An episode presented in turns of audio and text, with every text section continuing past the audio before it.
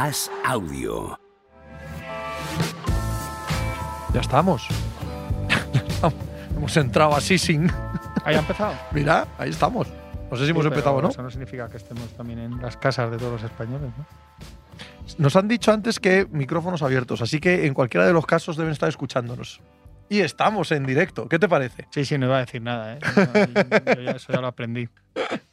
¿Qué tal? ¿Cómo estáis? ¿Todo bien? Pues nosotros también, estupendamente. Estamos en agosto, pero vamos a volver a mayo, ¿no? Eh, ahora, 8 de mayo del año 2023 y lunes, que no se nos olvide. ¿Qué tal el lunes? Y con un frío que no. No ha mejorado esto, ¿eh? No, No ha mejorado un carajo esto. seguimos igual. Esto es. ¿Por qué nos empeñamos en venir en camiseta?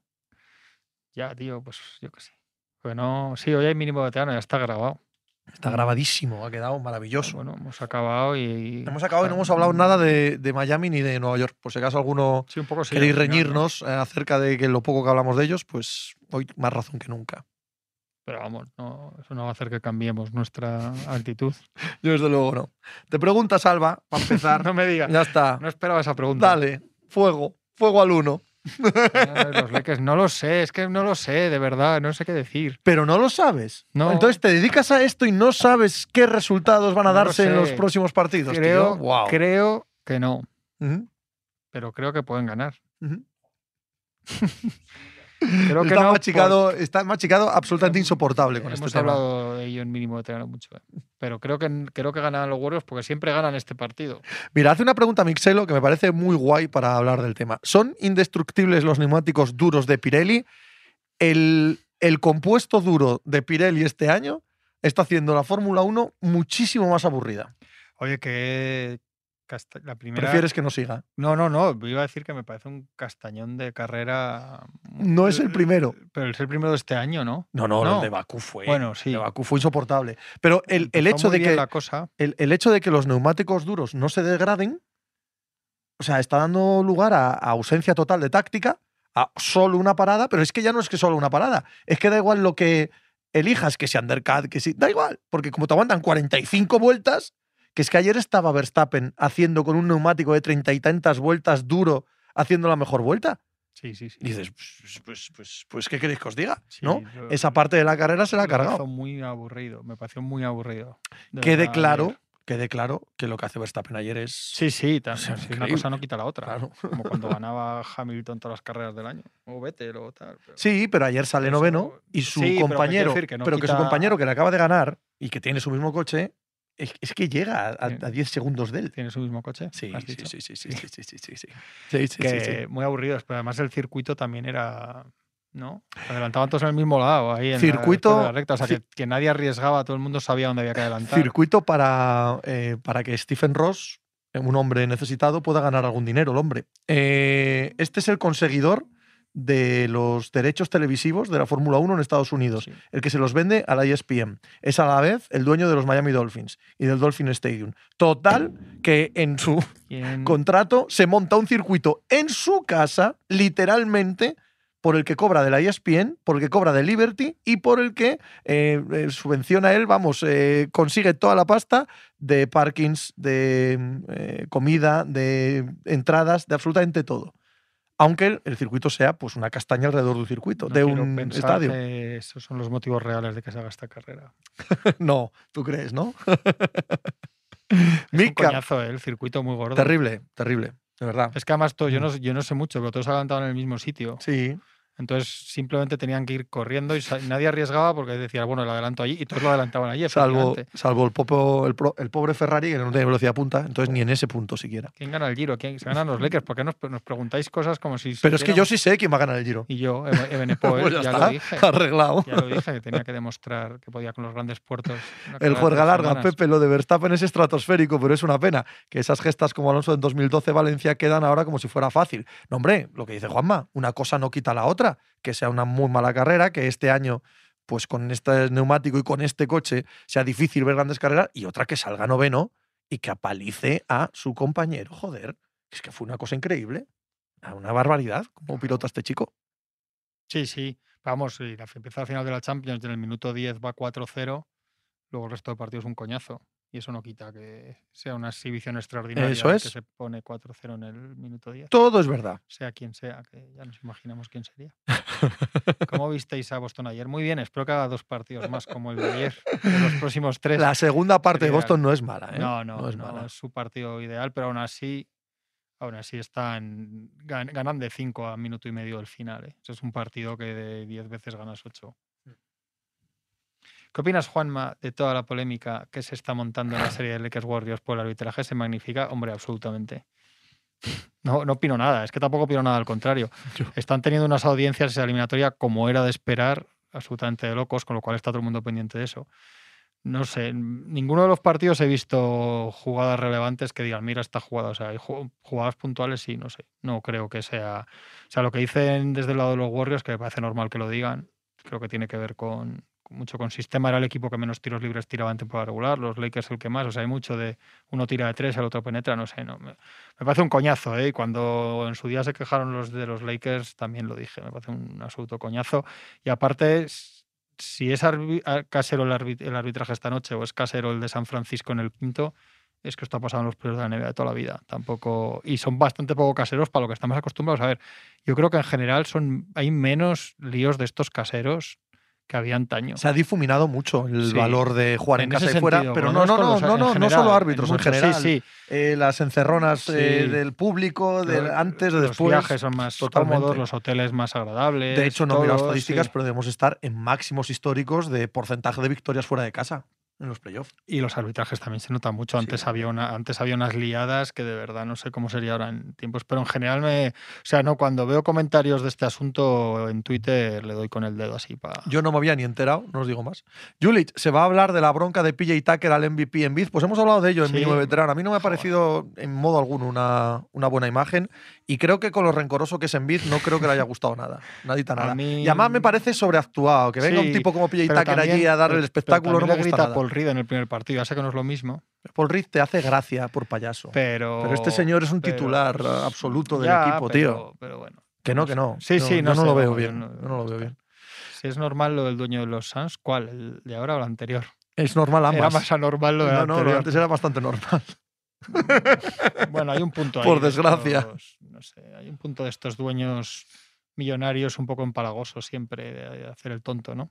Puede ser. Michigan State. No, no tengo nada que añadir a- al respecto, más allá de que un alumno de Michigan Es un State. asunto, en todo caso, para mi gusto irrelevante, que se puede convertir en muy relevante si, si de repente sucede lo que no pensamos, ¿no? Que sería que sancionen a a, mí me parecería, partido. me Pero vamos, yo, yo me creo que es tan, tan loquísimo, sí, tan sí. loquísimo que sancionasen a que con por la esto. norma en la mano y la definición que hace el árbitro post partido en la mano es un partido de sanción, pero yo Sí. creo que tendrán más, más sentido común porque aparte es un mal precedente en todo caso. Tampoco Es que, a ver, a ver, a ver, si, si no fuese Isbia, si no fuese el dueño de los Suns, tú no puedes. Sí, no puedes empoderar puedes- a uno que está a pie de pista porque, claro, imagínate aparte que, que el mensaje es que al, dos veces MVP del otro equipo lo puedes sacar de la pista Claro, con- eh, sea, provocándole con un que, es- baloncito. que es- en la NBA está el público pegado a los jugadores siempre, hay que decir que no. Yo creo, no, yo creo que se va a correr un tupido velo a todo esto y Yo estoy, va, pues seguro no, porque está. no tengo ni la más remota idea, pero sí que creo que van a hacer un. Chicos, no me toquen las narices, ¿no? Diría Dan Silver. y Ya, ya no, está. es una buena pregunta. Si no creemos que mm, por sucesión de partidos igualados, palizas, tal, que los equipos cuando juegan fuera van a ganar uno solo, hombre, no, yo van a ganar todos, pero, pero es verdad que cuando un equipo gana un partido fuera, muchas veces ya tiene la sensación de haber hecho el trabajo en el siguiente. ¿no? Mm. Bueno, pero yo no creo que haya una. Y, que, y, Quizás que, de manera. y que sí que hay mucha más motivación del de casa en el siguiente porque juegan desesperados. Pero es verdad que normalmente cuando, o sea, es que es muy difícil ganar además dos veces seguidas fuera. O sea, Sí, muchas pero veces coinciden una serie de si factores que no se si repiten es un asunto inconsciente, pero no creo que nadie conscientemente Ya, salga a decir, Sí, bueno, ya he ganado uno aquí, paso. sí puede haber a veces algo ahí que a mitad de tercer cuarto te dejes ir porque ya si se te complica la cosa porque ya tienes el trabajo entre comillas hecho. Bueno, Este Vini, explicarme por qué coño Machula no pide tiempo muerto. Pues está más extendido de lo que parece, no pedir tiempos muertos en las si jugadas finales. meten un triple dirías que qué genialidad no pedir Claro. tiempo muerto tampoco. yo, yo, pero- yo tampoco soy muy creyente de que hay que pedirlo siempre, de cualquiera de las maneras. Bueno, a veces sí, a veces no. Yo en la de la prórroga se habría pedido, porque hay un momento que se encebolla con la bola Tatum y que queda mucho tiempo, pero bueno, esto hay escuelas y hay otros que te dicen que pillas a. que permites que la defensa se organice y tal. Pero no o sea, son bueno, escuelas, ¿no? o sea, hay que- momentos. Sí, hay- esos hay momentos que hay, que hay crees que en ese justificaciones funciona de o los no, ¿no? entrenadores para todo. Siempre contamos lo mismo, ¿no? La, la mítica de Belichick. No se pueden tampoco comparar deportes ni nada, pero si el más grande de todos los tiempos de un deporte tan táctico como la NFL en el momento cumbre decidió que era mejor no pedir tiempo muerto, Sí, pero al menos, al menos es respetable filosóficamente. Otra cosa es que luego el resultado salga lo que salga, en, ¿no? el, en el momento que estaban de partido que estaba Tatum, igual prefieres que tenga una- un chispazo individual y que resuelva contra una defensa que no está organizada en ese momento. ¿no? Es Yo- que depende. No lo, lo hemos hablado mínimo veterano. Yo viendo el partido, viendo el partido, no, o sea, no soy entrenador, pero cuando veo que no pide tiempo muerto, mi reacción es bien hecho. Sí, yo al final. Luego, claro, fallan y Luego tal, la pues yo no última digo no, nada, quedan ¿no? 20 segundos casi cuando mete el triple jardín en la prueba y, y ahí sí que se ve rápido que podías poner tiempo muerto y tener 7-8 segundos. Porque luego hay una cosa que parece que siempre que se pide un tiempo muerto lo siguiente es una genialidad. O sea, Claro. hay muchísimas veces que el la defensa también se organiza, obstruye el pase. ¿Y cuántas veces hemos visto que no son capaces ni de sacar? Meten una Ni mano, mete una mano por ahí y tal. Hemos visto a los Mavericks pedir tiempos muertos para acabar dándosela a Doncic en el lateral izquierdo a 10 metros del aro y que se tire un triple. O sea, que, que tampoco te garantiza hacer un jugadón y una canasta debajo del aro por un tiempo muerto, pero bueno. Bit 8, en caso de quedar eliminados, ¿creéis que los Suns usarán primero la carta de cambiar de entrenador o la de traspasar a Ayton a la vez? Sí, Muy probablemente a la vez este mismo verano. sí. Dani Miranda, ¿cómo estás? Muy buenas, bien. ¿Todo bien? Todo bien. ¿Vienes de los lagos de Covadonga? Literalmente recién llegado, porque anoche, ayer llegamos allí la tapa y esta mañana hicimos noche en Cangadonís y hemos amanecido hoy para ir para Madrid. La que se conoce como la cangas mala de Asturias. Eso ya son cosas de localismo, imagino. Eso es, muy, muy buena respuesta. De hecho, nadie la conoce como la cangas mala en Asturias tampoco. Pero bueno, Ah, bueno, eh, bonitos, ¿eh? Los lagos, eso sí. muy bonito. Yo no había azul el chisme. Sí, es ¿Sí, verdad. No, yo no he tocado Ah. nada. Innovando. Deben estar desde allí, ¿ves? Moviéndolo. Ah, pensaba que, es- pensaba que habías dado tú ahí Ah, sin que querer. vam- vamos tres de azul Sí, también, claro. Es verdad, vamos todos de azul. Yo creo que ha sido un guiño entonces de gente de ahí. De... El maillot azul. Sí. Aquí está Dani Miranda, ¿no? Si no diría la camiseta azul, pero como- por el ciclismo. Qué bonito, tío. ¿Cómo hilas? Claro. Al, al lado tuyo aprendo cada día. Cada día. Vamos a aprender algo de Dani Miranda, ¿tú crees? Hombre, Vamos a ver cuánto aprendemos de Dani Miranda. ¿Qué tal la primera edición grande, larga, de la Vuelta Ciclista España Femenina? Pues muy bien, yo diría que ha superado la- las expectativas.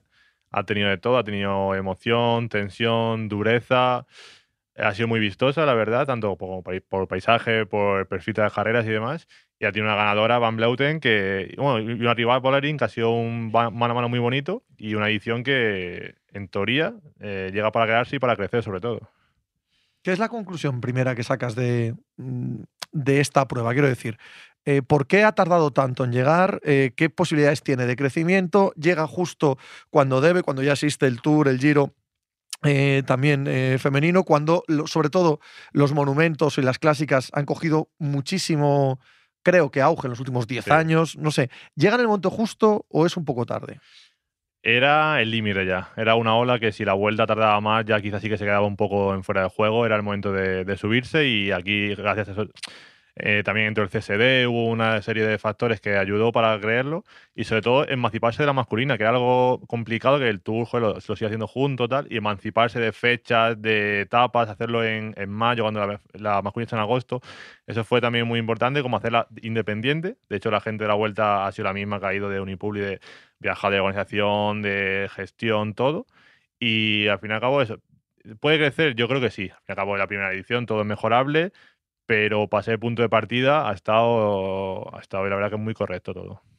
para impulsar la mayor profesionalización de equipos y, y corredoras en España, ese tiene que ser uno de los, de los objetivos a medio plazo. Es así, porque, a ver, hay una brecha muy importante. Eran 23 equipos, creo que eran 12 World Tours, sí, y 11 continentales. Los World Tour pues tienen su autobús, tienen su... Cuando acaba la etapa tienen su masajista, su, pueden descansar perfectamente. Y las continentales pues van en coche, van cuatro en coche cantando de una etapa a otra, tranquilamente, no tienen el mismo descanso, los mismos medios para re- recuperar y, y sobre todo que gente incluso de equipos continentales han pedido vacaciones para ir a correr a la vuelta, que eso también dice mucho de, joder, de gente que tiene su Sí, trabajo, que, el que estamos, sí. claro, que hoy, hoy no, pero mañana vuelven a gente que vuelve al hospital, vuelve a las escuelas y eso que a partir de 2024 la UCI ya tomó medidas para hacerlo como más profesional, que tenga un salario mínimo, que tenga unos requisitos que hay un debate en el pelotón entre los World Tour y la gente continental, que el continental dice, joder, qué bien vamos a tener esto, y los World Tour dicen, uff, quizá va la cosa un poco rápida y quizá esto provoca que algún equipo no pueda salir adelante. Está el debate a ver cómo pasa en el, en el 24 eso. Esto pasa en casi todos estos procesos en, en competiciones femeninas. Se repite mucho El mismo patrón. Primero, claro. la importancia de la separación estructural de la raíz de competición masculina, o sea, que tenga su propia estructura, su, su propia organización dentro de eso, pero que se trabaje, que no, que no sea un poco, entre comillas, lo, una migaja de lo otro, una decisión. Y, y luego la- los tiempos y la conveniencia de la profesionalización, que es un debate que siempre que siempre está ahí, ¿no? Si se va muy rápido, veces, si se va muy lento, si- Eso es. Si fuerzas cómo mucho se la iguala máquina, recursos mm, claro. económicos, con pro- o sea, es, es, es- de hecho es que es la clave, yo creo, es el, es el Tú imagínate este caso- a resolver. este caso concreto de la vuelta femenina. Si lo haces demasiado pronto, ¿vale? Si sobredimensionas, si vienen 4, 5, 6, 10 equipos, pero no consigues ni financiación, ni facturación, ni nada, al tercer año se, te- se te cae esto. Sí. O hay alguien chuflando dinero por detrás o se te cae el chiringuito. Entonces, si pretendes dar muchos pasos mm, adelante antes de que haya madurez, te hundes. Si haces lo contrario, también. Si el Giro, el Tour crecen y tú ya no coges este, este furgón de cola del cometa, también te van a adelantar pues la vuelta a Dinamarca o la vuelta a Gran Bretaña, lo que sea, te vas a, a situar lejos ¿no? de, de ese foco. Por lo tanto, el hacerlo en el momento correcto, que yo no sé si es el caso o no, no lo podemos saber nadie, Mm. pero hacerlo en el momento correcto es, es la gran clave de todo esto. Era eso, era el límite de momento. Yo creo que ya más no podían esperar, tal como estaba ya todo evolucionando. Y sí, eh, buscaron eso, buscaron que viniera gente muy competitiva, como ha sido el caso, que estaba Van Bleuten, que estaba Bollering, que estaba Realini, gente también española, que tuviera una cima mítica, que la gente diga, joder, Covadonga, eso ese día, no me- bien sea el ciclismo, cicloturismo, tal, es, es Covadonga, voy a verlo sí o sí. Y que, y que enganchara, eso es importante, que enganchase. Hubo abanicos un día en Albacete, la roda, se, se rodó a 45 y pico de medio, una barbaridad. La gente estaba en las metas, iban igual las chicas con sus carteles, con su ánimo. Fue una vuelta como tal, sin distinción de chico chica, una vuelta, vuelta a España. Fue, Un acierto enorme lo de los lagos. ¿eh? O sea, el, el, eh, poder de atracción que tiene una etapa que acaba en los lagos de Covadonga este domingo, Sí. seguro, vamos. Yo ayer subí, subimos prontito por la mañana porque luego se complica la, la subida siempre. Vamos, la subida en general a la cima. Y digo, joder, qué buen día, se ve todo bien, tal. Empieza a las 2, las 3, digo, uh, vaya niebla, no se va a ver nada. Ya, cuando queda, en un momento es todo cambiante, pero no, no quita la mística ni la dureza. Cuando ves subir las corredoras por la Huesera o por el Mirador de la Reina, dices, es una cima mítica que todo el mundo que pregunte de ciclismo, incluso gente que no sea muy, que tenga muy relación con el ciclismo, te dice un momento histórico que ha pasado ahí en, en esa- en el los lagos. Había mucha gente. Había gente. Sí, había mucha afición. Sí, sí, sobre todo eso. En plan, el lago será un día con gente, pero un día, joder, en Casturbiales también era un sábado por la mañana hasta arriba.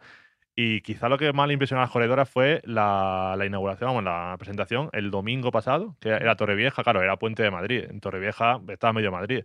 Fue en la playa, estaba hasta arriba de gente. Las corredoras dijeron, joder, esto es una vuelta a España. Por ejemplo, a Bamelote la, la entrevistamos y dijo, hace do- dos años gané la vuelta, estaba, la gané en una estación de esquí de, Galicia y no había nadie ahí para celebrar. Y dice, joder, esto ya parece otra cosa, parece una vuelta. Hay helicóptero, hay tele, la gente en Holanda me puede ver. Esto ya es distinto y he sido muy crítica con la vuelta de Ciara, pero ahora estoy viendo que están avanzando, que el tour está, el tour es el tour, pero joder, se van acercando poco a poco.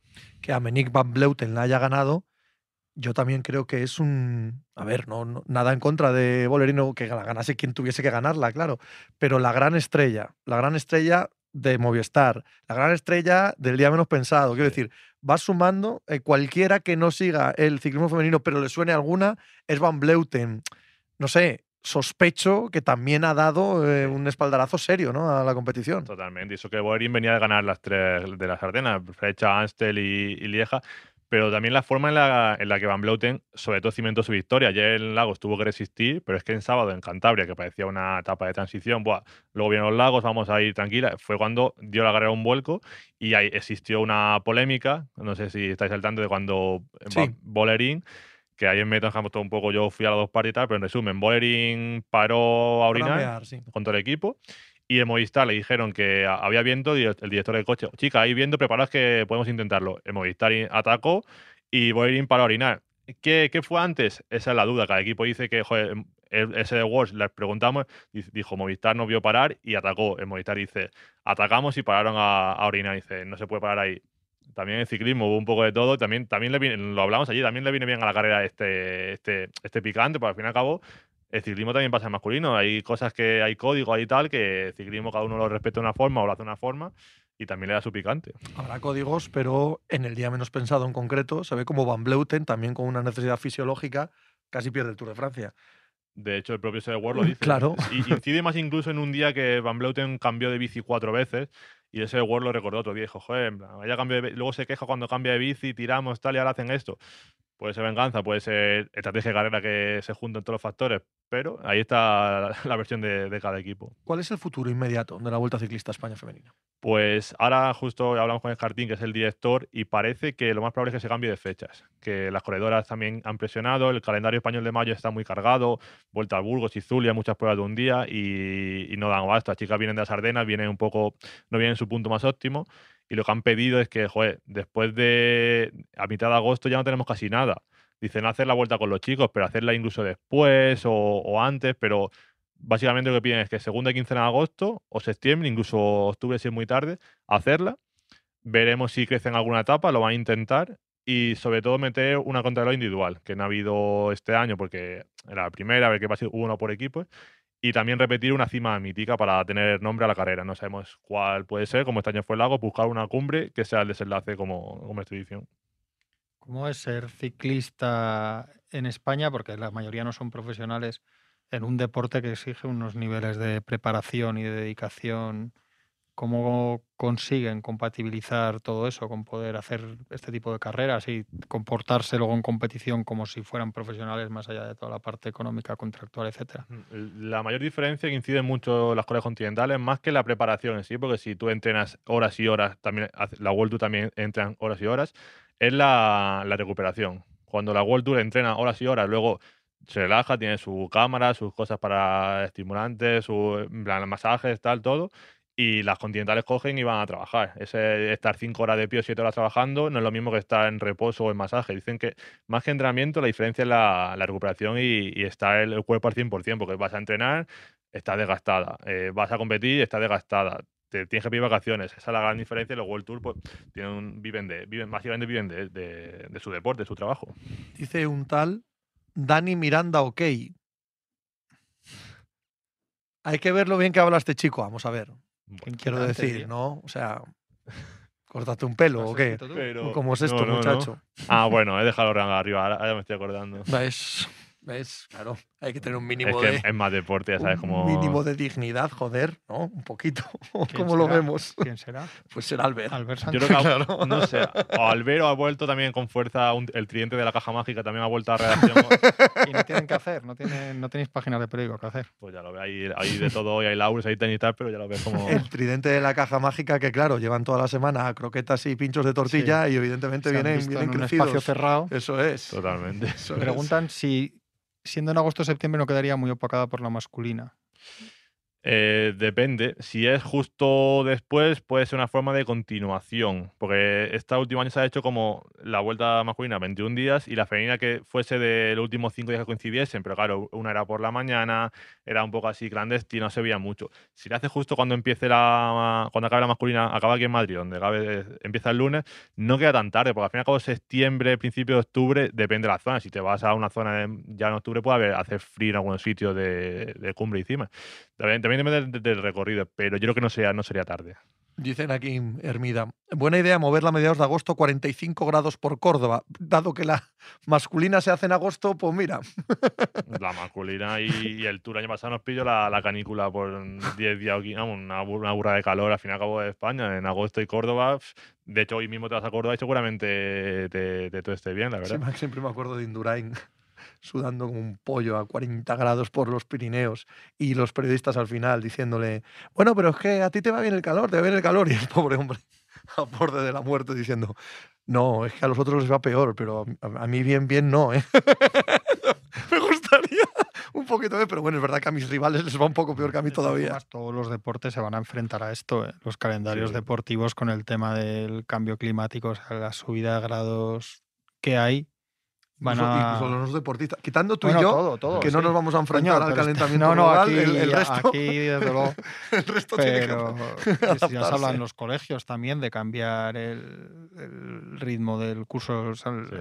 el horario clásico, el calendario clásico del curso escolar. Es que al final hay muchas cosas. También que en los grandes torneos de, de verano de fútbol y tal, igual se empiezan a hacer estas reflexiones También. también. Tienes razón, Mixelo, que da un poco igual. Si van a ser todas las competiciones en el Eso Golfo también, Pérsico, sí. ¿qué más nos da? Y, y el tema del ciclismo, sobre ah, sobre todo las grandes carreras, que no puedes cambiar el horario. Si hace mucho calor, pues empezamos a las 10 de la mañana o a las 9.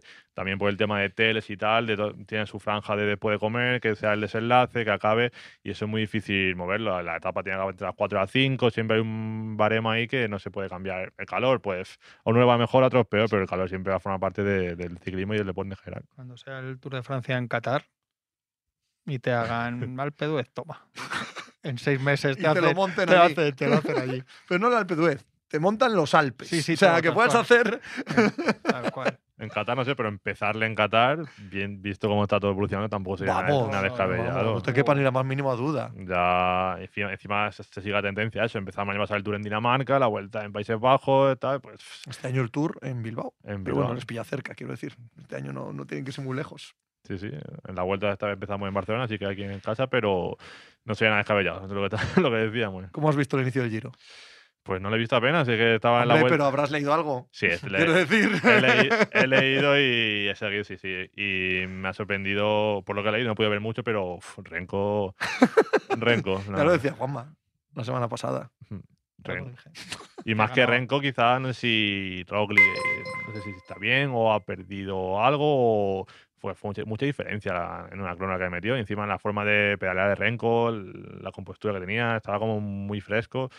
Que luego llegarán los 2000 metros, lo que decimos, que la vuelta solo hubo un día, tal, a ver qué pasa.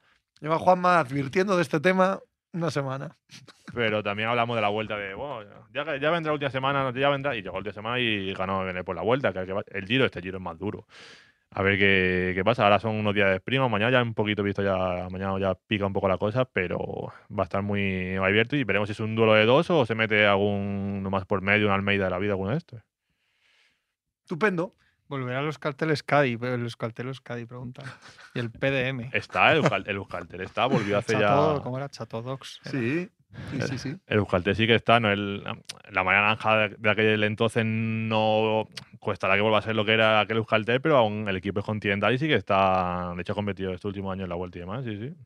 Querido Dani, un placer como siempre. Que esperamos que lo hayas disfrutado mucho la Vuelta Ciclista a España femenina y que sea el inicio de, de una competición que se asiente en el calendario nacional. Totalmente algo diferente y que hay que estar ahí, ahí estuvimos y nada, el placer es mío estar aquí siempre con vosotros. Venga, tío, hasta luego. Hasta luego. Lo decías tú antes, todo lo que tiene que ver con el crecimiento del deporte Se femenino se ciertas- enfrenta exactamente a sí, los mismos sí, problemas, ¿no? Una vez tras otra. mismos retos, problemas. Mira, hablábamos antes de Fórmula 1. La Fórmula 1 ha crecido mucho estos últimos años gracias a, a Netflix ¿no? y al documental Drive to Survive. No es poco tampoco lo que está creciendo el seguimiento al Movistar y demás con el, con el Con documental. Sí, sí, el, Y el binomio, o sea, el vaso comunicante documental, hasta el punto que yo creo que ya se hacen, o sea, ya en, el, en la gestión del producto audiovisual hay una intención, digamos. Sin ninguna duda. O sea, que antes era un duda. poco más, esto ha llevado a lo otro y ahora yo creo que ya todo forma parte de, o sea, que forma parte de la estrategia, lo cual también siempre tiene su parte mala, ¿no? Es que depende mucho. documentales deportivos ahora Claro. de todo, a mí me produce angustia. Ya, a mí, a mí me da igual porque no los veo, ya, ¿no? sí, pero, sí, pero eh, hay algunos que es tan obvio que son public sí, reportajes sí, sí, sí. que no hay Dios quien los vea, ¿no? Los que de verdad enganchan o los que de verdad tienen un punto interesante son los que se dejan de, de tanta tanto melocotón en el amíbar alrededor de No, claro. Alrededor de lo que sucede y lo que Lo deja malo de suceder. estas sobresaturaciones es que muchas veces te pierdes el bueno porque al final le das la espalda a todos. Mira, ¿no? nos dice Mixelo, gente más conocido que Gaviria por la calle, es una verdad como un templo, debido a que este tipo de documentales también generan personajes, generan gente que se convierte Claro. en, bueno, por encima de, de lo que estén haciendo o dejando de de hacer. Pogba es malísimo. Yo sospecho que debe haber un montón que deben ser malísimos. Porque cuando se masifica tanto algo, pues aparte de lo que dice Pepe, que muchos hacen ya con una cierta voluntad y ya van torcidos, luego pues cuando se masifica pues hay calidades de todo tipo, tiempos, cosas hechas más rápidas, menos, con más presupuesto, menos. Ese es el problema. Que los algoritmos de los canales de streaming han dicho que esto mola y te atufan a eso como con todo. Y que luego hay una, yo creo que hay una, eh, una parte de estrategia, lo que decimos, que al haber ha habido casos que ha, que ha supuesto un pelotazo, pues que ya las propias competiciones o los propios marketing Sí, sí, dicen, venga. hermanan ambas 15, cosas sí. y eso muchas veces pues da resultados sospechosos, como mínimo. Yo no los veo, tío. Yo no los veo. Veo No, el no, en día menos general, pensado porque desde el principio fue muy punky, eh, que ya no lo es tanto, pero, pero sí que lo fue punky en un inicio y es el único que veo. Los demás me resultan estomagantes. Y dice, son tres horas de Pogba lamándose a sí mismo, pues imagínate, para tirarse por un puente. No, había, no habían hecho también eh, Cristiano Ronaldo. Y, Yo creo que hay de todo. Sí, y de sí, todos los pero- equipos. Yo creo que de pero- fútbol pero- debe haber de todos los pero- equipos. Pero yo digo de estos de que son ya como retorcidamente malos, ¿no? Hablaban de aquel, de, de alimentar el ego de, de Ronaldo y tal. No lo he visto, ¿eh? no tengo ni la más remota idea. Dice Sentrinel que el del Manchester City es aburrido, ya te digo, no lo he visto. Eh, Rodri Cabo, esta semana se habla del Valencia. Bueno, a ver qué pasa el fin de semana, ¿no? Esta semana en concreto no hay, no hay noticia ninguna que dar de ellos, pero ojito a la semana que viene. Ah, Vale. Valencia Basket. Ah, ok, ok. Campeón de liga Sí. femenina ayer. Bueno, interesante la irrupción del Valencia desde la unión, o sea, la entrada del equipo, de- de- del bloque del equipo masculino de la estructura y la irrupción en, en la élite del, del baloncesto femenino es, es interesante. ¿Qué hacía la Marcus Aldrich en Valencia estos días? Hay una cosa de NBA, hay un, Un campus o alguna cosita de estas. esto de torneos junior de NBA y eso, que y y él era uno de los siempre siempre traen, tienen una serie de jugadores que son como embajadores que los llevan No, a no, ya, ya, por el no, no me río de eso. y- No me río de eso, me río de que, de que vi un vídeo que se hizo viral, eh, bueno, no sé si se hizo viral, yo sé el que vi, de la Marcus Aldrich eh, saludando a Víctor Claver, saludando a Billy Hernán Gómez, es que no me acuerdo quiénes eran, pero estaban todos como... O sea, el vídeo era tan, tan torpe que estaban todos como esperándole en fila. Entonces iba saludando de uno en uno. plan pasamanos. Hostia, tío, dices, joder, no, no hay nada más menos realista que no, el viejo amigo que se encuentra con el otro y tal, no sé qué era. Era completamente, no sé, como la coronación de Carlos III, pero en, en jugador NBA. Raimundo, los azulejo dólares, más del doble de presupuesto que el siguiente, azulejo euros. sí, sí, coño, claro, es que se marca hay mucha diferencia cuando no un tiene nada que ver equipo, con los una dólares. estructura de estas entra en competiciones así, se puede permitir marcar muchas diferencias. ¿Veis a Mumbrú terminando el año siguiendo el año que viene? Hombre, terminando el año sí, ¿no? Siguiendo el que No viene ya, bien ya en Valencia. veremos. Yo creo que el año ha sido muy decepcionante para... A ver, para estos equipos volver a Euroliga siempre es Complicado. Me había gustado lo que había visto en a nivel de competición, pero sobre todo en ACB, Copa ha sido muy decepcionante. Están octavos ya, yo creo que anclados ya en el octavo, yo creo que ya no pueden ser séptimos ni sextos, pueden quedarse fuera, pero vamos, eso ya les va a mandar a una eliminatoria de primera ronda durísima. Y en Valencia que están bastante descontentos con él. En- Yo creo que, que el proceso Euroliga es duro para los equipos que no son los superpoderosos que hacen plantillas tan largas. Nevesista, ¿qué equipo de cara serie creéis que ganaría si todos llegasen al eh, partido 7? Pues en el partido Los 7, de casa. no. Los de casa más Miami. Miami Ah, bueno, sí, sí, claro. Sí, sí. Te habías olvidado que seguían jugando. Los de casa y Miami, sí. Sí, hombre, sí. Vamos, Celtics yo creo que seguro. Los Warriors yo creo que llegados a ese punto ganarían. en- en Denver casa. también. Y Denver yo creo que Sí. ahí, Y bueno. Miami. Ah, pero al 100%. Miami, si me dices otro que, 100%. que casca, es Denver también. Sí, porque sería les- segunda, sí. porque los bichos le hacen ahí un Correcto. pero Mira, que parece que aquí Bruno gustó mucho. Si te sirve de muestra de, de lo que piensa la afición, Sí, ya lo veo.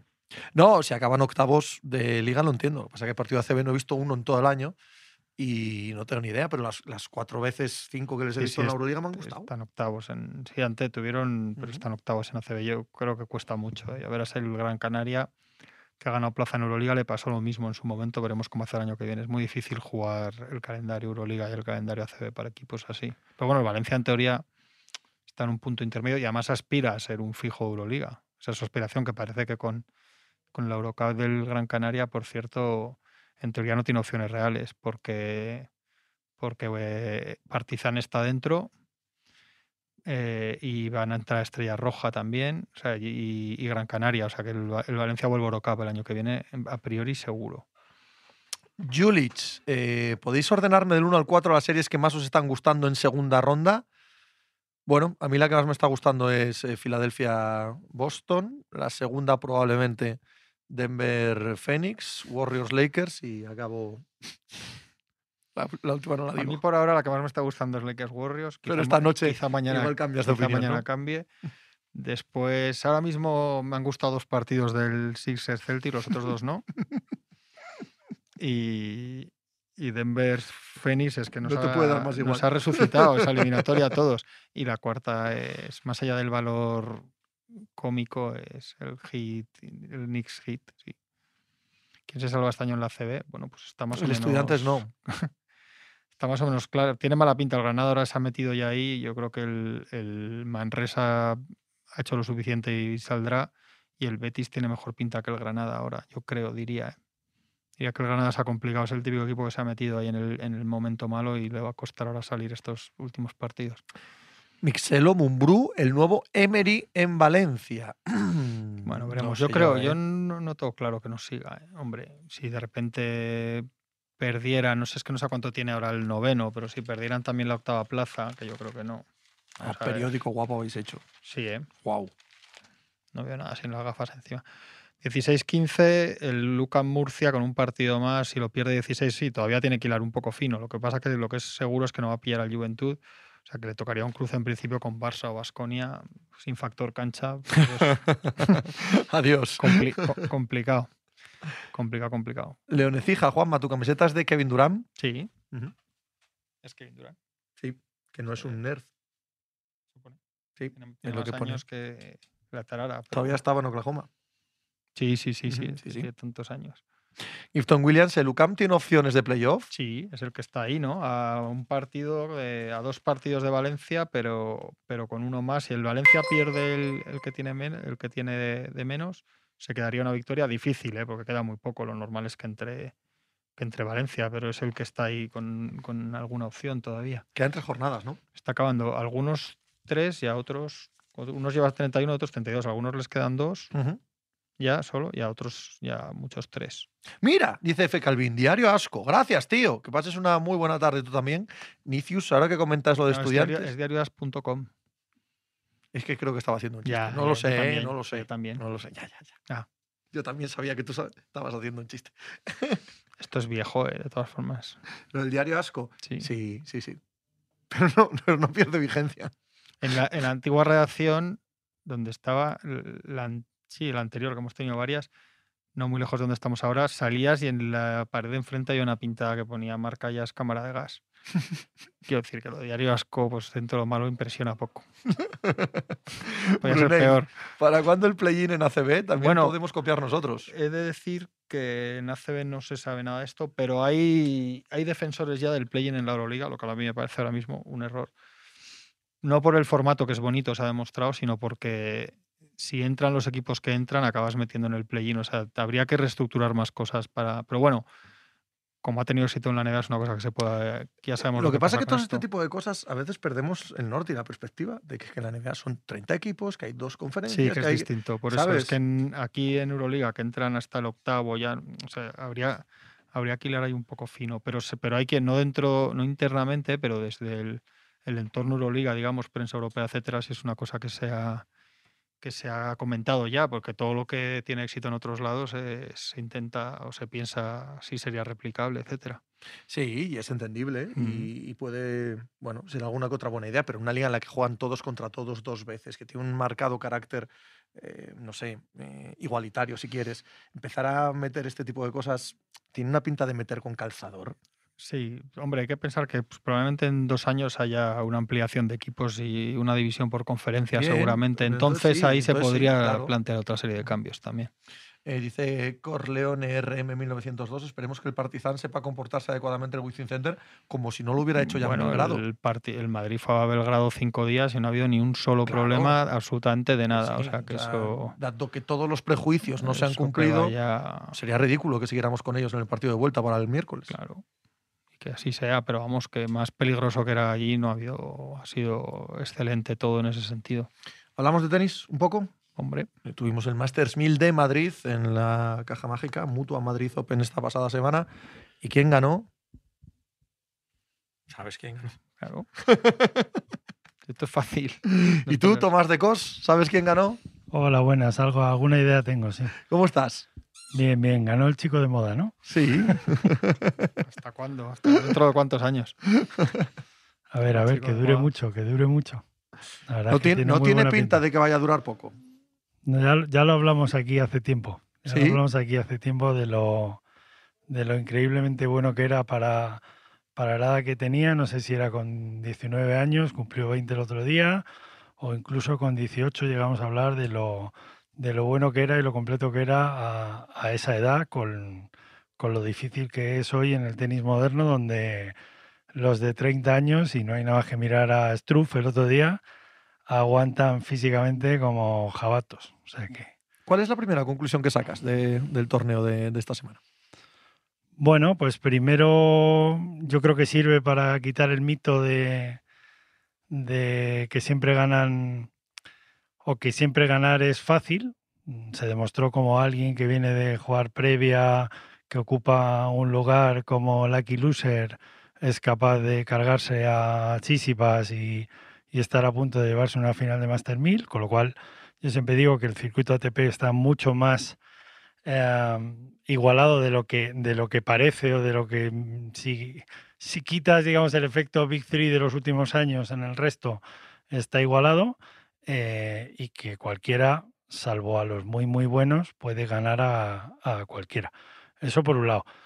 Y por otro lado que este Carlitos Alcaraz es tremendamente bueno la verdad. Es que yo creo que jugar mal para sus estándares y presionado e incómodo como jugó ayer y ganar es el, es el baremo definitivo ¿no? de, de lo bueno que es un jugador, que no necesita ya, ya, está en la fase de que no necesita ni mucho menos su, su juego A más sobresaliente para, para ganar finales de, de un torneo de este nivel. ¿no? Eso yo creo que al final es un mensaje claro de, de cómo avanza hacia una madurez que todavía está lejos por, por Es que sin ninguna duda, yo, yo a lo que voy, teniendo toda la razón como tienes, es que cuando ha jugado normal, no excepcional. Claro. Este año, cuando ha jugado normal, Claro, Jugando mal gana, jugando normal es gana que, fácil. no, es que no ha visto, no ha visto un rival enfrente. Es verdad que todavía no ha coincidido con Djokovic, ¿no? Que sería la gran pregunta final, el gran final boss, ¿no? Sería Djokovic encima en un eh, gran slam. Pero de lo que hemos visto, lo que vimos en la, en la gira norteamericana, lo que hemos visto en Barcelona, lo que hemos visto en Madrid,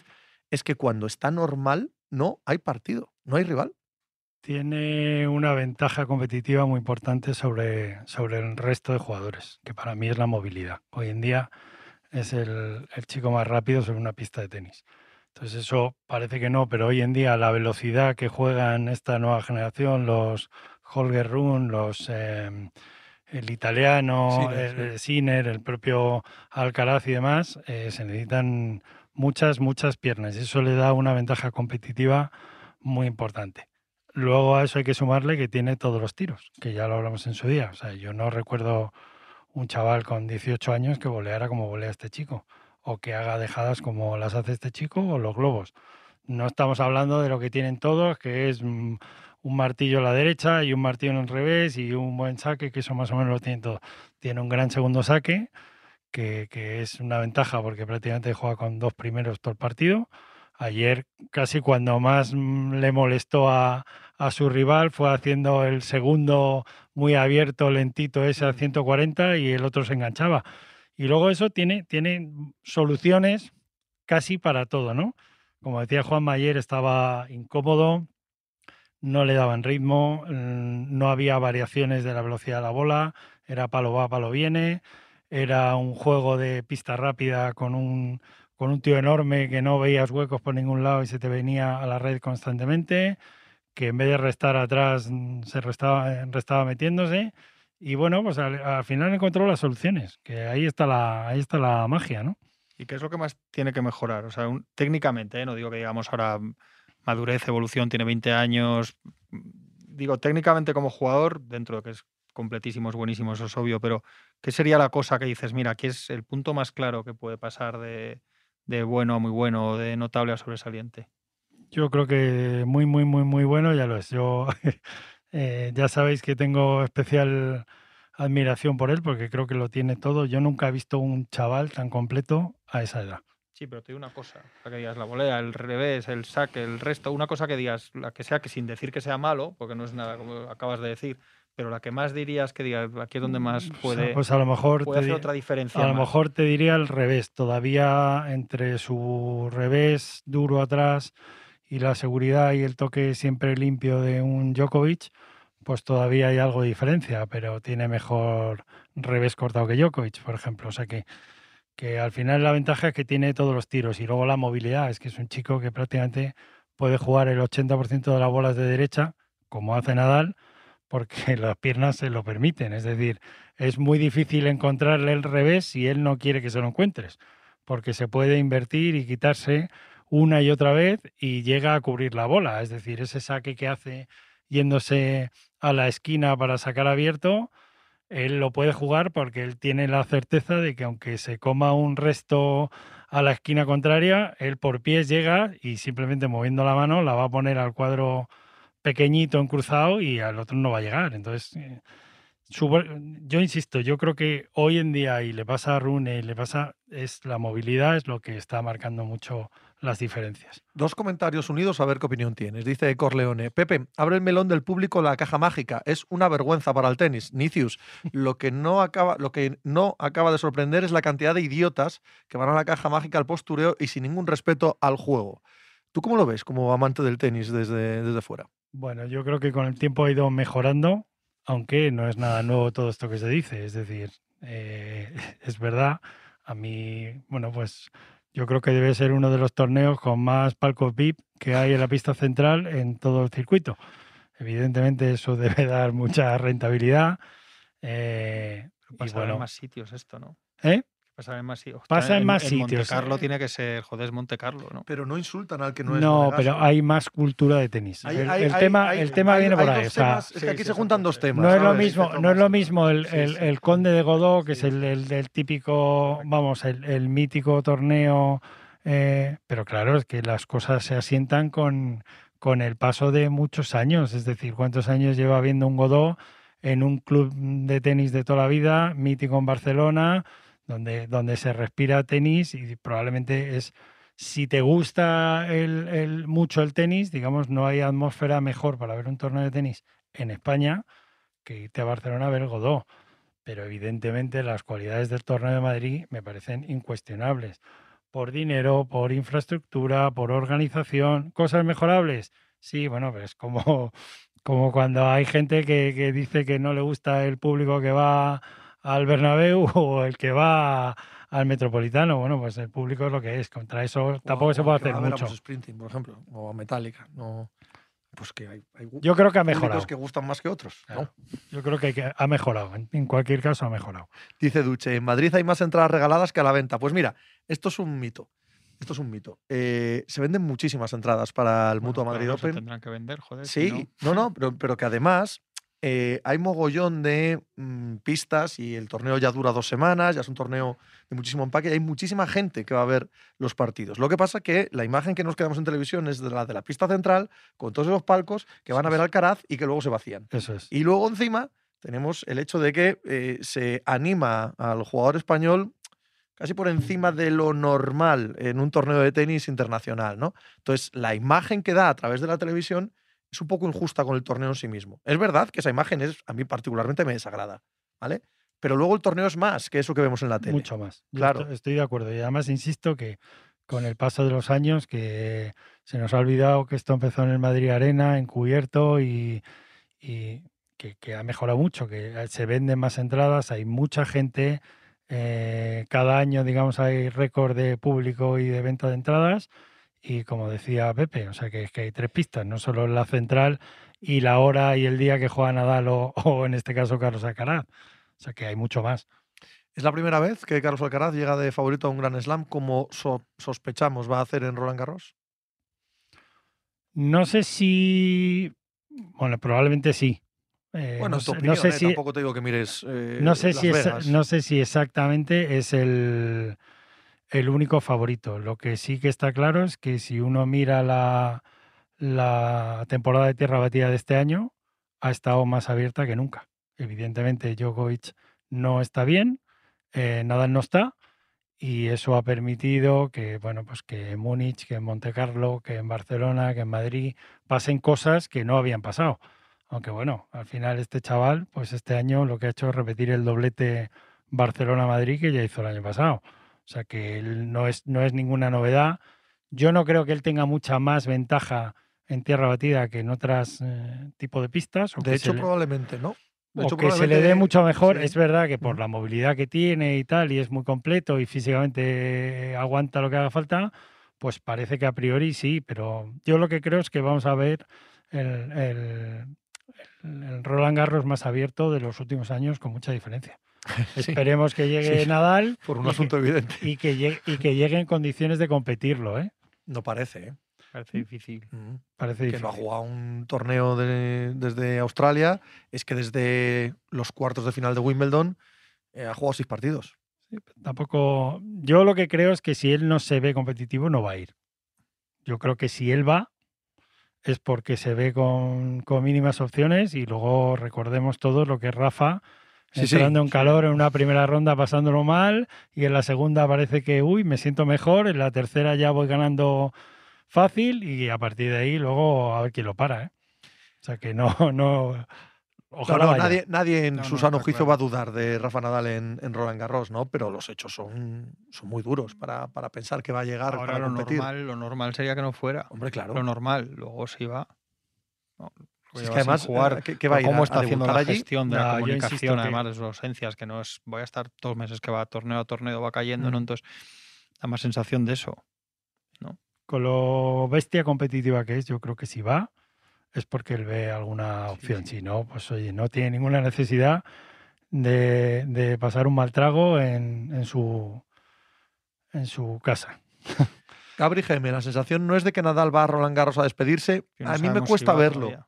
A mí me cuesta verlo. Si en algún momento decide despedirse y decide que Y hasta si aquí, él- si él está mal, no va a ir a Eso es, despedirse haciendo correcto. un papel malo. eso es, eso es. Si alguna No vez está mal y tal, es de despedirse. hasta aquí hemos llegado.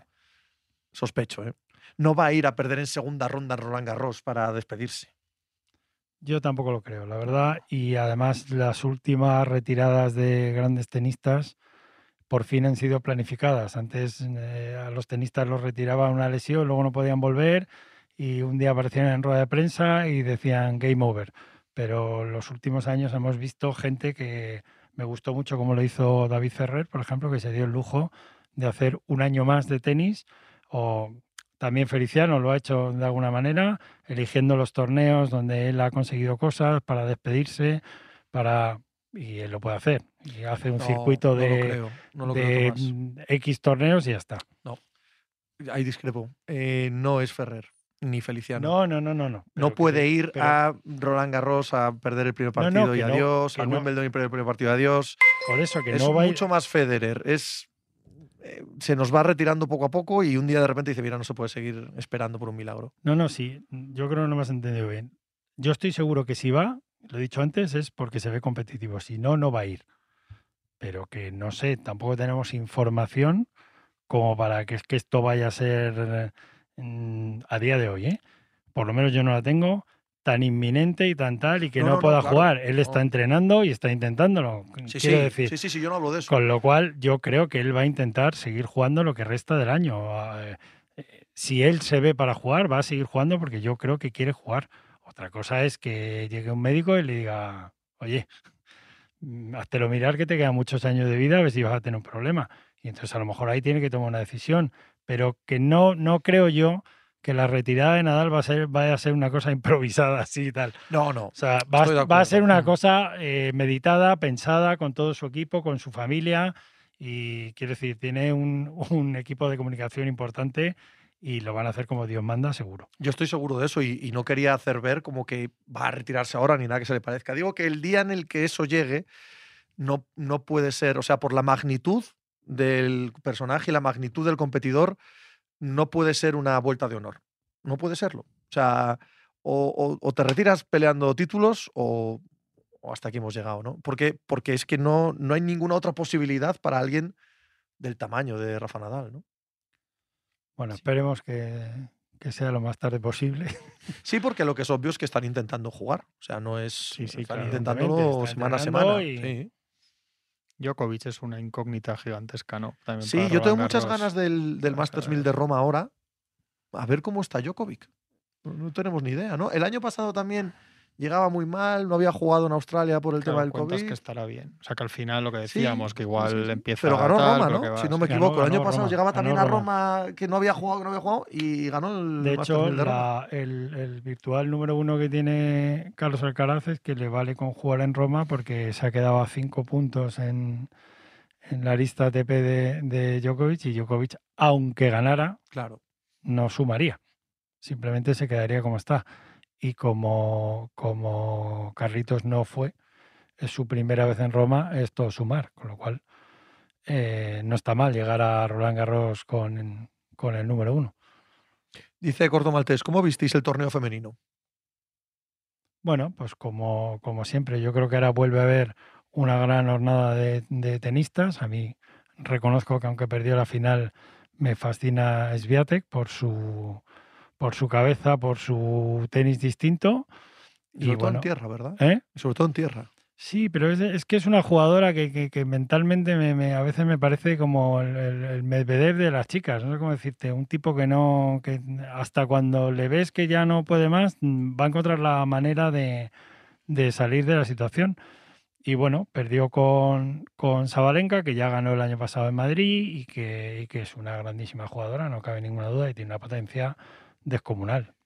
Pero yo creo que hay eh, el, tenis femenino vuelve a vuelve a, estar subiendo. Lo que pasa es que bueno, todavía se necesita, digamos, que haya dos, tres, cuatro nombres que se sostengan durante unos años para que de alguna manera se cree esa rivalidad y vuelva, vuelva a crearse el mito, ¿no? Ya que hay un comentario sobre Paula Badosa. Parece que está en la típica fase que no se halla, ¿no? Pero sobre Sí. todo que está todo el rato pensando que no se halla, ¿no? Que esto se Sí. nota mucho en el O tenis. sea que en- venía, venía ya de chavala, que, sí. que es eh, muy ella. consciente en Mm. este momento de que no le sale, está con mucha presión. Las declaraciones que ha hecho Mm. estos días ante- en el torneo está en un momento complicado, ¿no? Vamos a ver. Bueno, pero ha jugado bien, ¿eh? O sea, al final creo recordar que perdió doble 6-4 con, con Sakari, que es una muy buena jugadora. Y si uno mira los resultados de los últimos dos, tres meses de Paula, el nivel de tenis vuelve a estar ahí.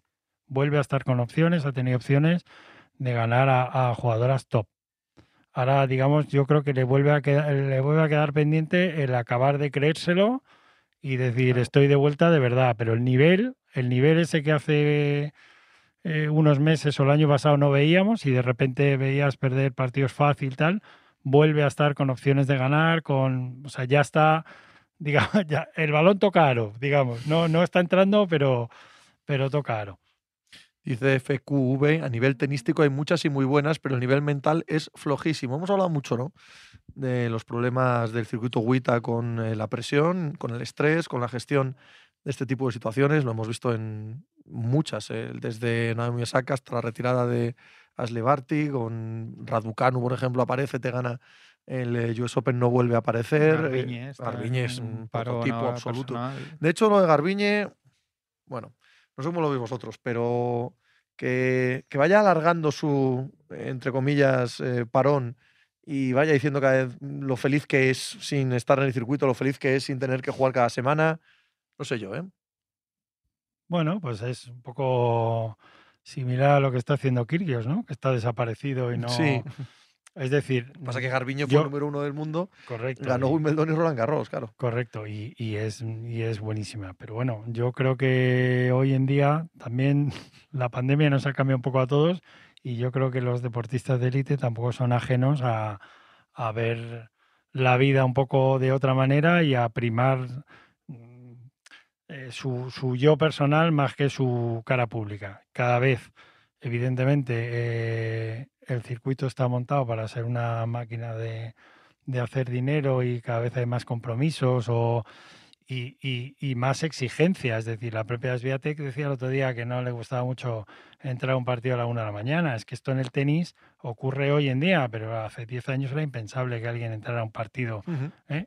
a la una de la mañana un torneo. Se quejaron, se quejaron los chicos hace tiempo y ahora está sucediendo. Entonces, para gente que vive 52 semanas al año en un avión, cambiando de hotel a hotel, con lo que eso supone, además, bueno, pues es que es muy duro.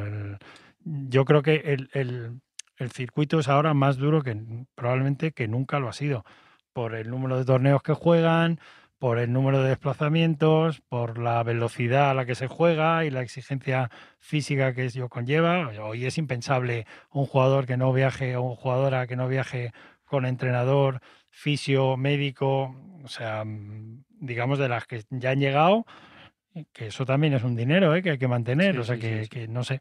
A mí no me extraña que a veces digan, oye, de verdad a mí me merece tanto la pena este esfuerzo. Los hechos están ahí. Los hechos están ahí y es, mm, por llamarlo así, un virus extendido en el circuito WTA. Por algo es. O sea, tiene que haber unas causas Hay, objetivas al respecto. hay un par de comentarios sobre algo que debió decir ayer Ferrero de que las redes sociales son muy nocivas para los jugadores, etcétera. Bueno, pero esto es general del deporte.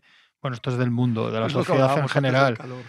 pero, pero en todos los deportes, esto lo hemos contado alguna vez, en la NBA han llegado unos momentos los ejecutivos de los equipos que han dicho que prefieren que los jugadores cuando, cuando viajan que salgan a cenar y mamarse, cosa que antes perseguían Correcto. y ahora empiezan a preferir eso a que se queden. Lo, ahora mismo lo que más temen los directivos de los equipos es que se queden en la habitación del Es hotel que, es que con tiene, el móvil. tiene que mucho prefieren que más se vayan, se tomen peligro. cuatro cervezas con los compañeros de equipo sin mirar el teléfono porque hay unos problemas de ansiedad, depresión que es- yo creo que es general en la sociedad.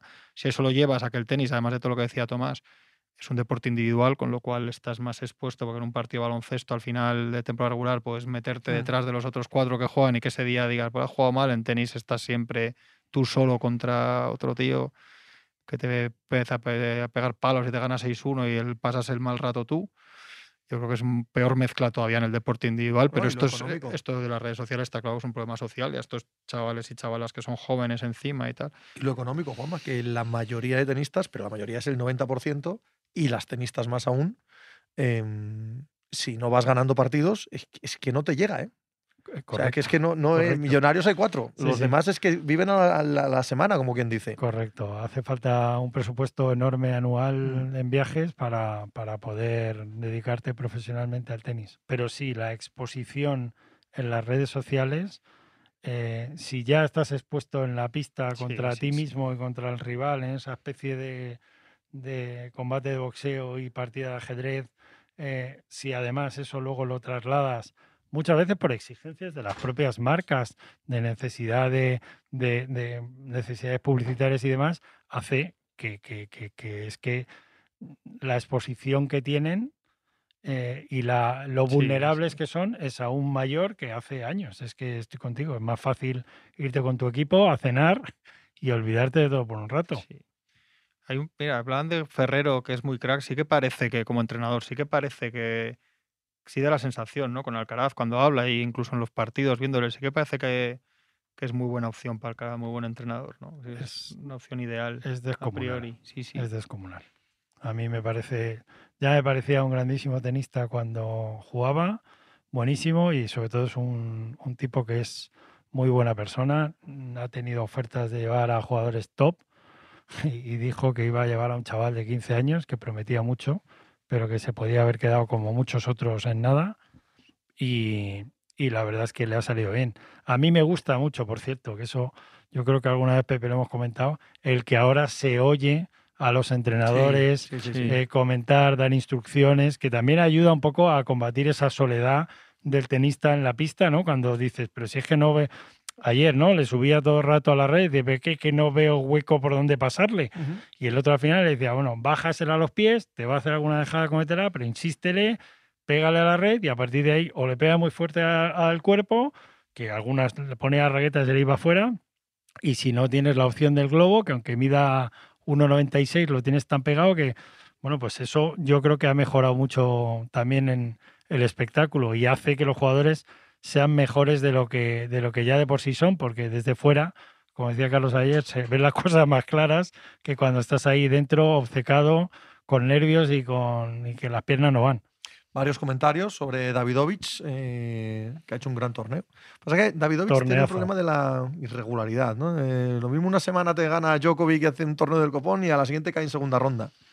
Es que bendita regularidad. Yo, yo te daría la vuelta, que lo hemos comentado muchas veces. El problema es que esto del Big Three o ahora lo que pasa con Mm. Carlos Alcaraz nos han hecho creer que esto Sí, es lo normal, pero esto sí, no es lo normal. Lo normal es lo que le pasaba a Verdasco o a cualquier otro grandísimo tenista que ganaba el partido de su vida y al día siguiente perdía con alguien que era mm, teóricamente con peor ranking y todo lo que tú quieras, eh, pero perdía. Y es normal, porque, porque sufres los esfuerzos del día anterior, porque, bueno, pues porque no te acabas de... No, no eres una máquina perfecta. Ahora llega un momento que es que a Caraz nunca le ves jugar mal le ves ser capaz de adaptarse a circunstancias como ayer y sacar el partido adelante, que no lo podía sacar como a él le gusta jugar, que es mandando él y pegándole fuerte, pero al final hace caso al que está ahí ayudándole y encuentra la manera, pero es que eso no es lo normal. Ay, perdón, que me viene un, un tosido. Entonces, es como si, Estoy, estoy jodidísimo Co- con la co- alergia. Que quede claro. como, como si en la época de, de Jordan eh, hubiéramos pretendido que todos fueran Jordan y que sí. todos lo hicieran con esa naturalidad y esa facilidad. Sí, siempre hay una de esas deformaciones, ¿no? Igual que ahora se exige Alcaraz, o se exige, se cree que va a ser otro Nadal. Para ser otro Nadal te tienen que pasar muchas cosas. o sea, Sobre todo tienes que estar aparte 20 del años haciendo talento, esto. sí, sí. Bueno, y- que no pinta muy bien, pero ya veremos pero y si, no claro. rompértelo el Claro. ligamento cruzado y no sé qué, y no tener un problema, y no tener una crisis personal de una separación de una pareja o de una enfermedad de un familiar. O sea, muchas cosas que pasan los deportistas y que hacen que de repente puedas tener dos años malos y volver o uno. no, pues, O que pues no te apetezca entrenar. es que ha habido unos que nos han. Es que decían antes el mismo caso, decían de esto que hablamos de, las, de la agüita y decían que Serena Williams. Es que, claro, tampoco puedes. No puedes llevar el baremo ni a Federer, Nadal y Djokovic ni a Serena Williams en, en femenino. a Deportistas que están 20 años siendo siendo absolutos tops, joder. es- En cualquier es caso, y, injusto. vo- y volviendo a Davidovich, me parece un jugador con un potencial descomunal. Sobre todo muy divertido de ver, ¿eh? Es divertido de ver. un factor espectáculo muy, y, muy agradable. y que creo que lo único que debería mejorar un poco para meterse más arriba es el tema de la movilidad. Pero por tiros, por, por mano, por tal, mm, lo tiene todo. Y además se le, se le ve últimamente jugando con un desparpajo que le ha hecho, le ha hecho decir aquí estoy. Tomás, pues qué placer hablar del eh, Mutua Madrid Open, de la victoria de Carlos Alcaraz, segunda en este torneo, en su carrera. A ver ahora Roma, a ver ahora Roland Garros y, y a seguir. Perfecto, un placer estar con vosotros. Gracias, Tomás. amigo.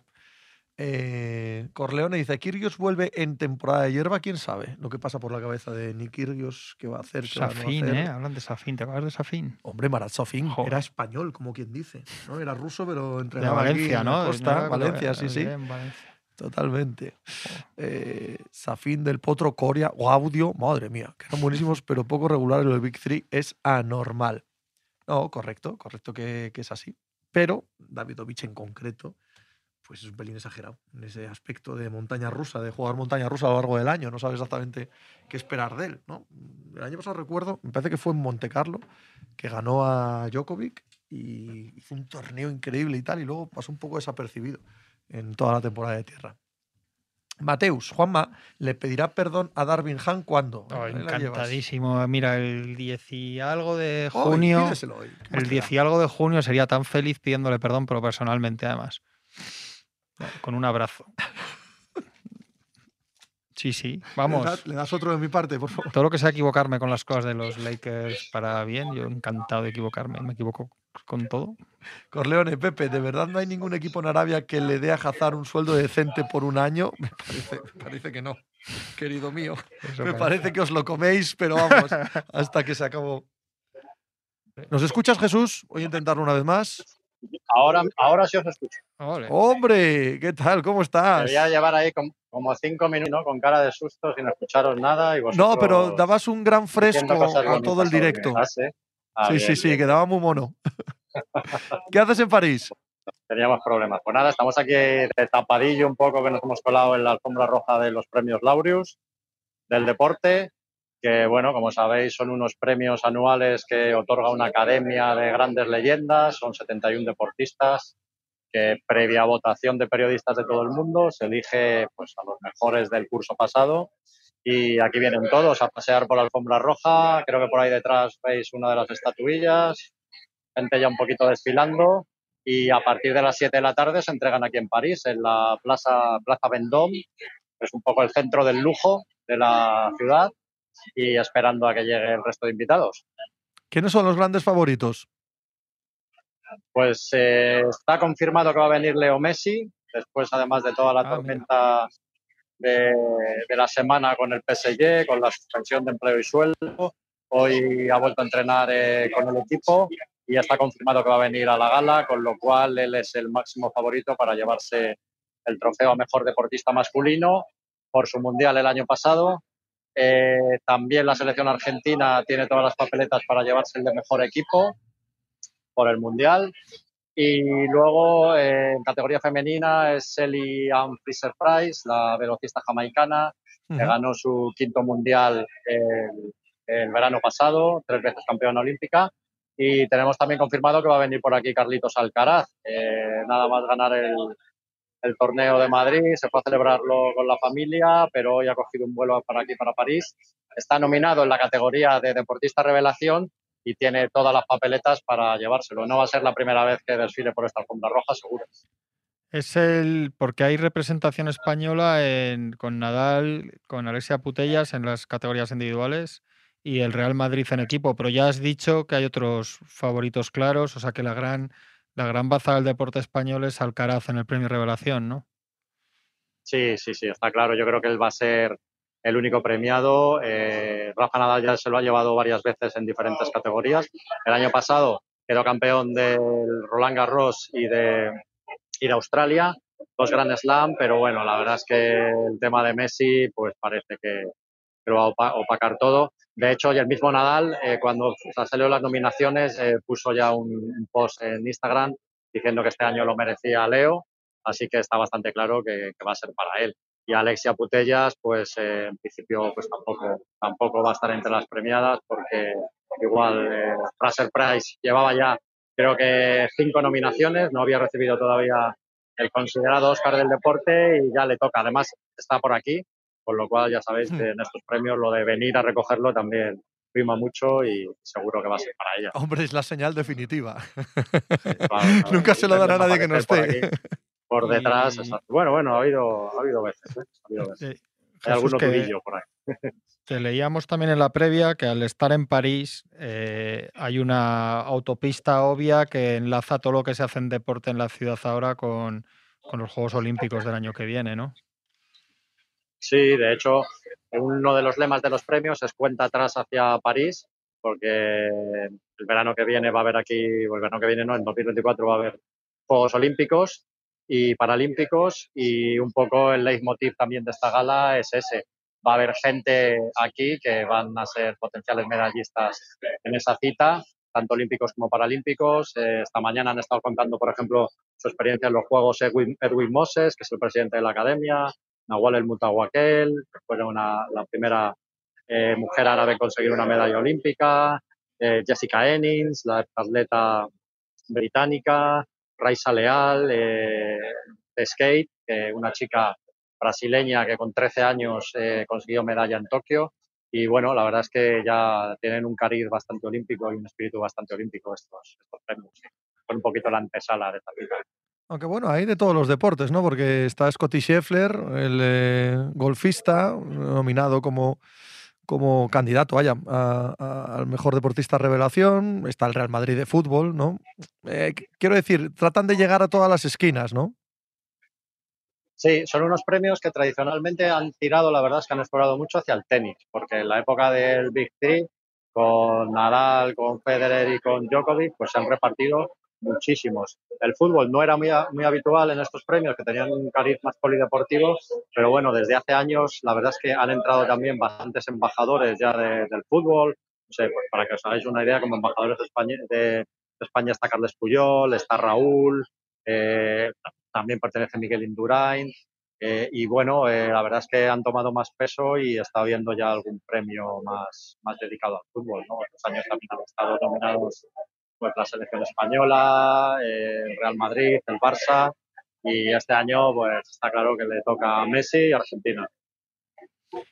Claro, porque siguiendo con lo que decías de que la presencialidad es una buena pista de los premiados, hay triple, hay triple nominación para los Warriors. Están los Warriors como equipo, está Stephen Curry como deportista masculino y está Clay Thompson en la categoría de retorno después de sus lesiones. Pero como juegan esta noche en Los Ángeles, creemos que no les va a caer nada, ¿no? De todas formas, yo, como aficionado. No, perdón, Jesús, digo que como aficionado a los Lakers, si quieren ir a por el premio a París y no jugar esta noche, no, no me importaría no pasa nada, ¿no? pero no he visto ningún tipo así de dimensiones muy altas o asomando por la alfombra, con lo cual me temo que no y que, y os toca sufrir. ¿eh?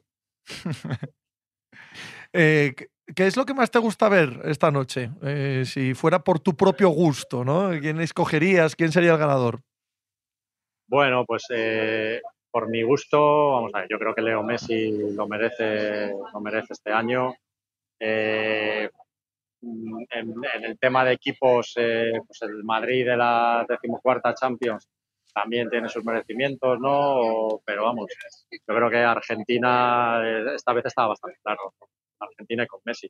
También estaba nominada Micaela Sifrin, ¿no? Que es la, la esquiadora eh, estadounidense que este año ha batido el récord de victorias en Copa del Mundo de Ingemar Sterman, es la más grande del esquí, pero bueno, aquí lo que se premia son más los, los logros de 2022.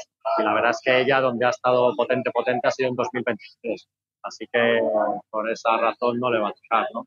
Y luego también hay, hay premios un poco a lo que es la revelación, que junto con Alcaraz estaba Maquina, Scotty Scheffler.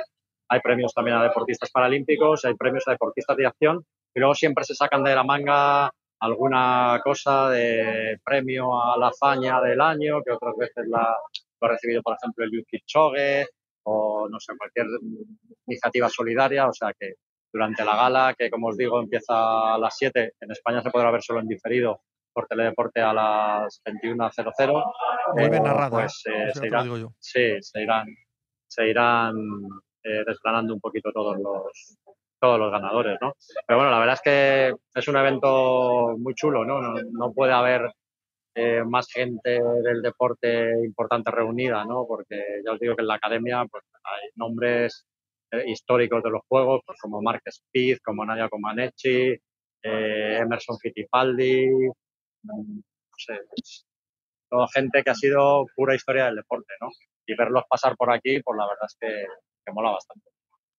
Bueno, y, que lo decías también, me ha, impresionado un poco al leerte, porque hemos, nos hemos olvidado un poco entre comillas, ¿eh? pero que venimos de dos años que ha sido la ceremonia virtual por la pandemia. O sea, que es otra de las cosas que todavía no había recuperado la, normalidad y, la recupera hoy, ¿no? Exacto.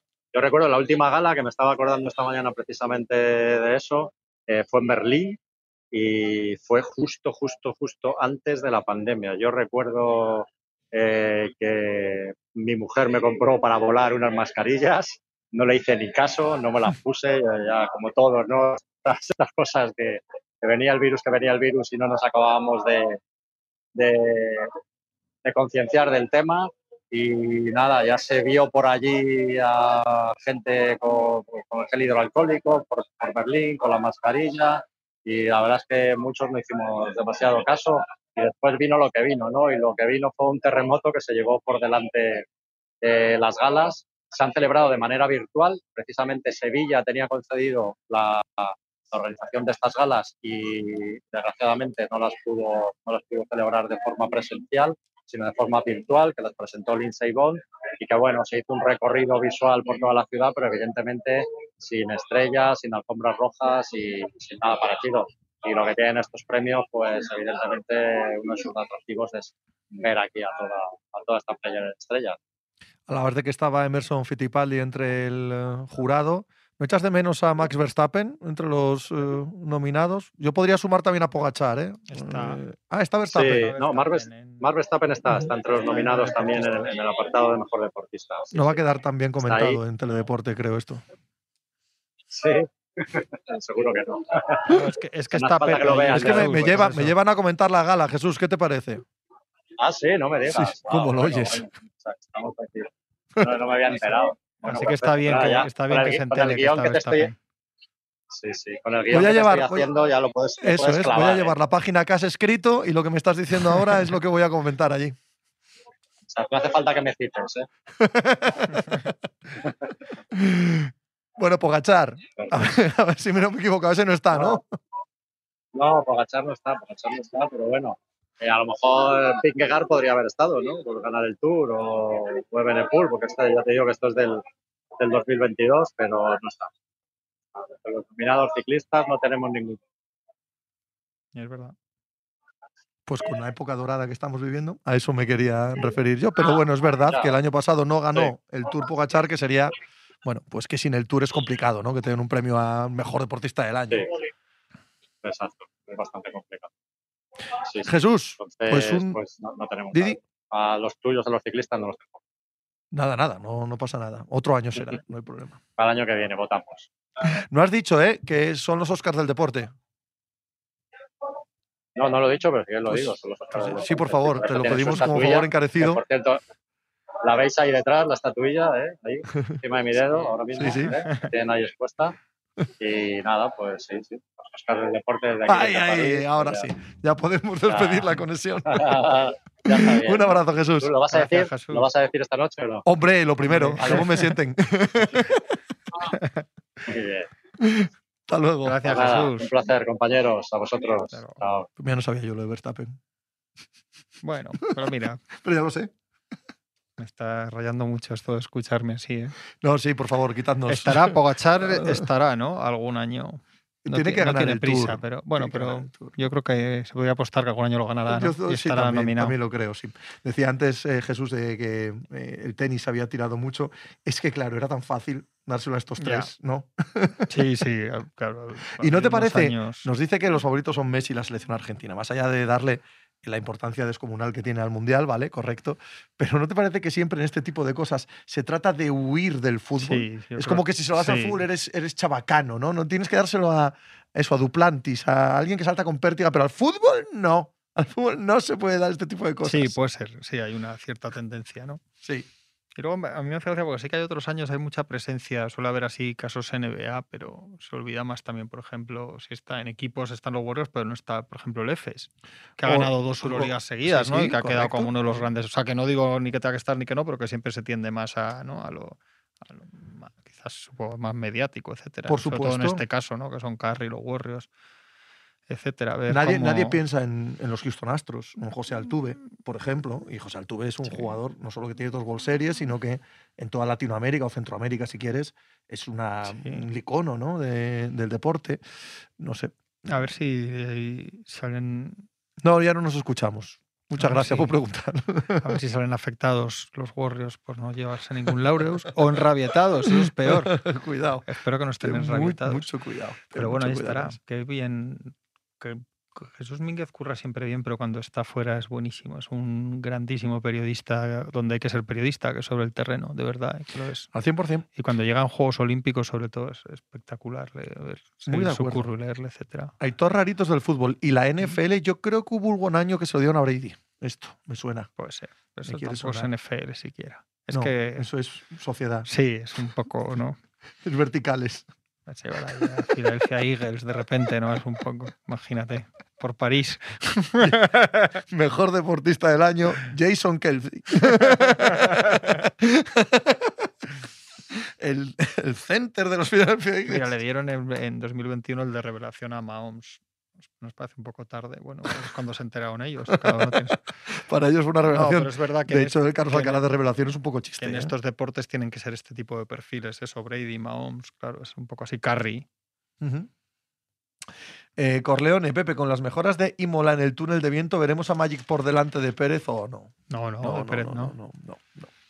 Las opciones que tiene Alonso son que pasen cosas muy raras en las próximas carreras en Mónaco y en Montmeló, pero ni Molano. Mercedes dice que van a mejorar ahora, ¿no? Sí, probablemente. probablemente. Ya pueden.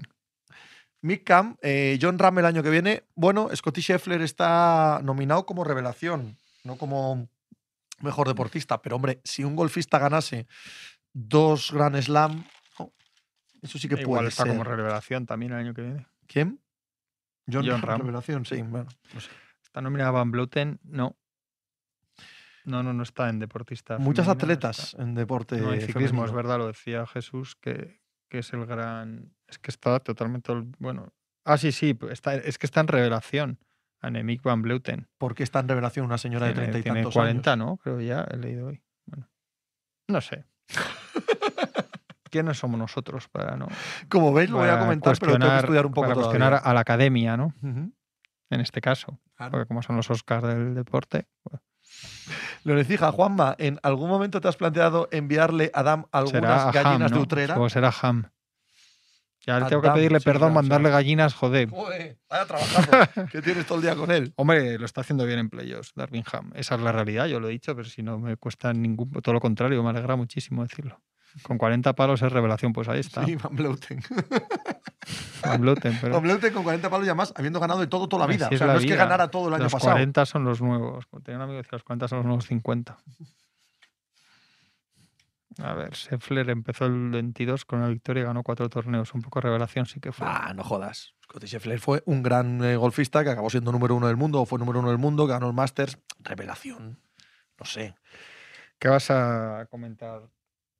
Pues hago el Del programa. del- no, del, del premio Deportista de Acción.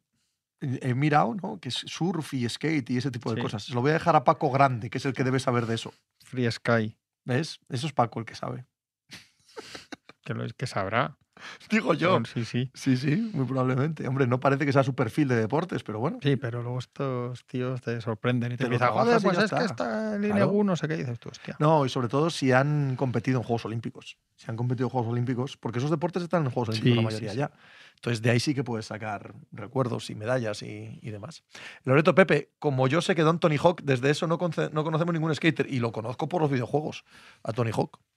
Que por cierto, Tony Hawk cuenta que los videojuegos le cambiaron la vida. Sí, eso se lo, he he escuchado. Es que, es que el suena. 1 y el 2, el Tony Hawk Sí. 1 y 2 en PlayStation, que fue cuando la PlayStation explotó, la 1, fueron verdaderos, verdaderos, eh, no sé, bombazos generacionales. O sea, eran maravillosos y todo el mundo los tenía.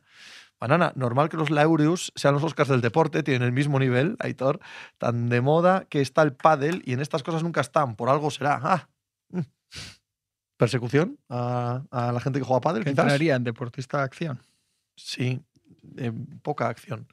Julich, Pepe, has comentado que no te gustó la bronca de PJ Tucker en Bid, pero en Bid suele largar mucho empresa de sus compañeros. Antes Simmons, hace dos días Harden. También criticó la precipitación de Maxey, así que no me parece mal un poco de caña, que además es MVP. Has No, no, hablado de ello, el mínimo sí, veterano, además. me parece estupendo. Eh, estás incidiendo exactamente en lo que digo, Julich, que PJ Tucker ande con ojo. Que, que igual el año que viene juega en otro lado. Solo digo eso, solo digo eso. Es mi punto. Eh, banana, llamar deporte al pádel es como decir que la homeopatía es medicina. Bo, pum, pum. Vaya hostia, Vaya, ¿eh? De esta no se levanta el pádel, tío. El pádel siempre se levanta. Corleone. Y ahora al Villarreal, como lo veis, no me encaja mucho. No me encaja mucho. De hecho, ¿por qué no iba a seguir Quique Setién? No. No he hecho malos números, ¿eh? A mí sí me encaja. Iraola. Sí. Es un perfil un poco. No sé cómo decirlo. Mm, Creo que necesitaría un escalón antes de ir al Villarreal. Sí. Sí. Sí, sí, sí, sí, sí. Es que el Villarreal tiene que aspirar a meterse en Champions, ¿eh?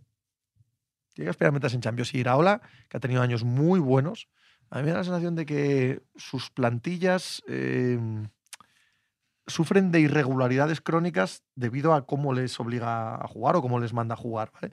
Y en un equipo como el Villarreal, esas irregularidades, bueno, pues lo que hemos visto estos últimos años, que te dejan fuera de, de la pelea por Europa. ¿eh? Y de Big Campbell de As no es merecedor de un... Ah, la gran apuesta.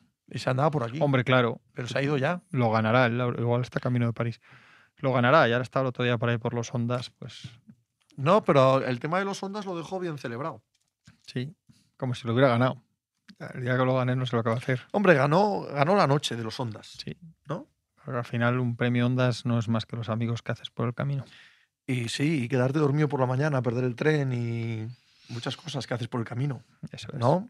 El Málaga desaparece si baja, pues podemos un día llamar a Carlos Cariño, a nuestro compañero de Málaga, para hablar un poco, porque es un. Creo que la semana que ¿eh? viene, si se certifica el descenso, que es posible. Habrá ¿vale? que hacer un trámite del Málaga, Sí, porque es un drama. Sí, sí. absoluto. He, he leído que había gente que pensaba que sí, que lo mejor era que desapareciese, o sea, como debate serio en Málaga, digo, ¿eh? Sí, sí, sí. Que era que desapareciese. Pero otra vez, ¿no? etcétera, Esto pero ya eso- se hizo, ¿no? Eh, ¿Con el Málaga? Yo creo que sí. Cuando luego acaban teniendo el equipo de Joaquín, Isco y todo esto, venían de desaparecer y meter. Yo creo que sí, pero ahora dudo. Vamos, no, No lo lo sé, no juraría, pero sé. pensaba que sí. En Loreto, ¿es Aznar al pádel lo que Anquetila al ciclismo? es buena esa. Qué cosa. Pablo, Qué cosas hay que leer. pero igual es verdad. Pepe, ¿cómo es el derbi asturiano? ¿Es el derbi esta semana? El que viene. Bueno, eso. Este, este, este fin de semana o dentro de dos. Eh, este, este. Este, uh. Sí. Pues Lo mal, al Oviedo, le va a muy, fal- muy mal. al Oviedo le va a faltar un mes para jugar la liguilla. El Es que desde ¿eh? que ficharon a Cervera, cuidado, ¿eh? Pues Cervera hace buenos trabajos, Mi suegro, que es muy del Oviedo, estaba. Lo que ha, lo que ha dicho de Cervera, madre mía. Pues. Por su eh, boca. Como, como tú con Ham. Va a tener que ir a darle un abrazo Ay, y. unas gallinas. Y unas y- gallinas. Y un perdón público ahí. En el, El Málaga actual es de serían 1994, pitas. ¿ves? ¿Qué qué? Que lo del Málaga, que sí. Ah, pues mira. Que es de, sí, sí, sí, es No que a mí me yo. sonaba de estos casos. Ujú. Juan, Juanma, viendo tu percepción, ¿por qué ganan los que se juegan tan mal? Pero no he dicho que jueguen mal. Yo desde, desde, desde que empiezan a jugar mejor he dicho que han jugado mejor, ¿no? Eso es. Un hombre pragmático. De todas formas, la respuesta sería por la mística de los, de los Lakers. Esa camiseta pesa mucho en playoffs. Eso es mañana el día. tan- Así, así sí, como hoy es el día de Mira, salió, mira quién ha salido ahí. Cuando lo he dicho. Oh, ahí lo tienes, ahí lo tienes. Se ha Ah, baila. activado, se ha activado. Ya he escuchado mística. Baila, Vini, baila, baila. Pero mañana, mañana podemos decir 19 millones de veces la mística del Madrid, la mística del Oh, Bernabéu. Ah, previo vamos a hacer. No, yo creo que los Lakers están defendiendo excelentemente bien y, y jugando a ratos sorprendentemente bien en ataque. No sé. que igual digo cosas que luego no me doy cuenta que las he dicho. Bojizán. ¿Pensáis que ahora con una serie a tres los Suns tienen más posibilidades? Hombre, Hombre, tiene más posibilidades que ayer y muchas más que antes del tercer partido. Somos gente, somos gente que vamos muy directos también a, a la matemática. Con cabeza. Es que Málaga es una ciudad espectacular, pero los clubes de fútbol de Málaga tienen un historial muy, muy pobre. Sí, Sí, es una ciudad que debería aceptar, o sea, debería t- la consideración por lo que es como ciudad y a nivel social y la trascendencia que ha cogido en otros aspectos culturales, etcétera, de, de unos años aquí, tecnológicos. debería Se ha convertido en una. de- de- debería tener un, o sea, Sí, debería llamar a tener un equipo en mejor situación, desde luego. ¿No es la sexta ciudad de España? Pues puede ser. Creo no que sí, en tamaño y además de las pocas que está creciendo y que se ha convertido en, en eso, un foco tecnológico.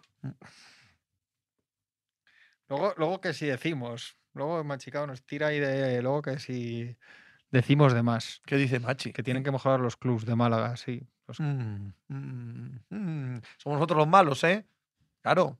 Si decimos nosotros esto es un chiste Y desagradable acerca ¿Sabes de lo que tienen que mejorar en Málaga? Los despertadores. Eso es, eso es. Que le despertaron en el hotel, porque ya se había pasado la hora del checkout. Y dijeron, chaval. Sí, chaval. Qué Y sensación. dijo esa, él, y dijo él, y dijo él, "Em, ¿habrá partido mi tren? Y le dijeron, hace tres horas. No, no espera por ti. Ahora mismo este séptimo el Girona, está séptimo el Girona y en tres puntos están Athletic, Rayo, Osasuna y Sevilla. ¿Quién creéis que juega Conference? Sevilla. La conference. Yo no termino de encajar en mi cerebro la conference. ¿No? ¿No te pasa? Sí, además como, no, como no la juega casi ningún español este año el Puede Villarreal, ser. pero quedó o- eliminado tan, hay, como un- mal. hay como una bolsa de estos aficionados que, que les mola la conference o esto todavía no existe. O sea, la típico... paninquita, sí, sí, sí, Sí, sí existe. Hombre, es que me ha claro. parecido ver algún tuit, pero no sé si está muy fuera de no contexto. nosotros o si aquí- ya existe. Sí, bueno, pero tenemos a Cordovilla, pero es. no sé si es un caso muy particular, que creo que sí, sí, pero que también. aparte, no sé si había ahí un lote de esto, la gente que dice, es que la buena, la buena es... No, no, no, no, a conference". tanto no llega, o sea, tanta, tanta desfachatez, ¿no? Pero, pero, pero el, el que ven la conferencia alegres y tal, y se ponen el multi de Movistar con eh, Jaume Naveira y demás, y se ponen el multi ahí todos los jueves, y esto sí que mola y es divertido. Claro, no llegan a decir Eso que mola más que la Champions, pero. Pero todos pero andarán. lo ¿eh? ven, pero lo ven. Todo llegará. Iván, en Málaga hay muchas personas que solo son del Madrid. En todos los Claro, lados como de en todos los España, lados, ¿no? efectivamente. Eh, que tampoco tiene nada de malo.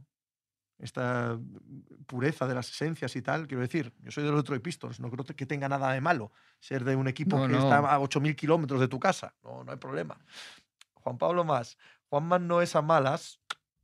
Ojo, Ojo, El sí, pero. mal, empezamos mal. pero tú siendo redactor en jefe de baloncesto, entiendo que no escribas las crónicas de los partidos de Lakers, pero podrías hacer un esfuerzo porque me gustan mucho.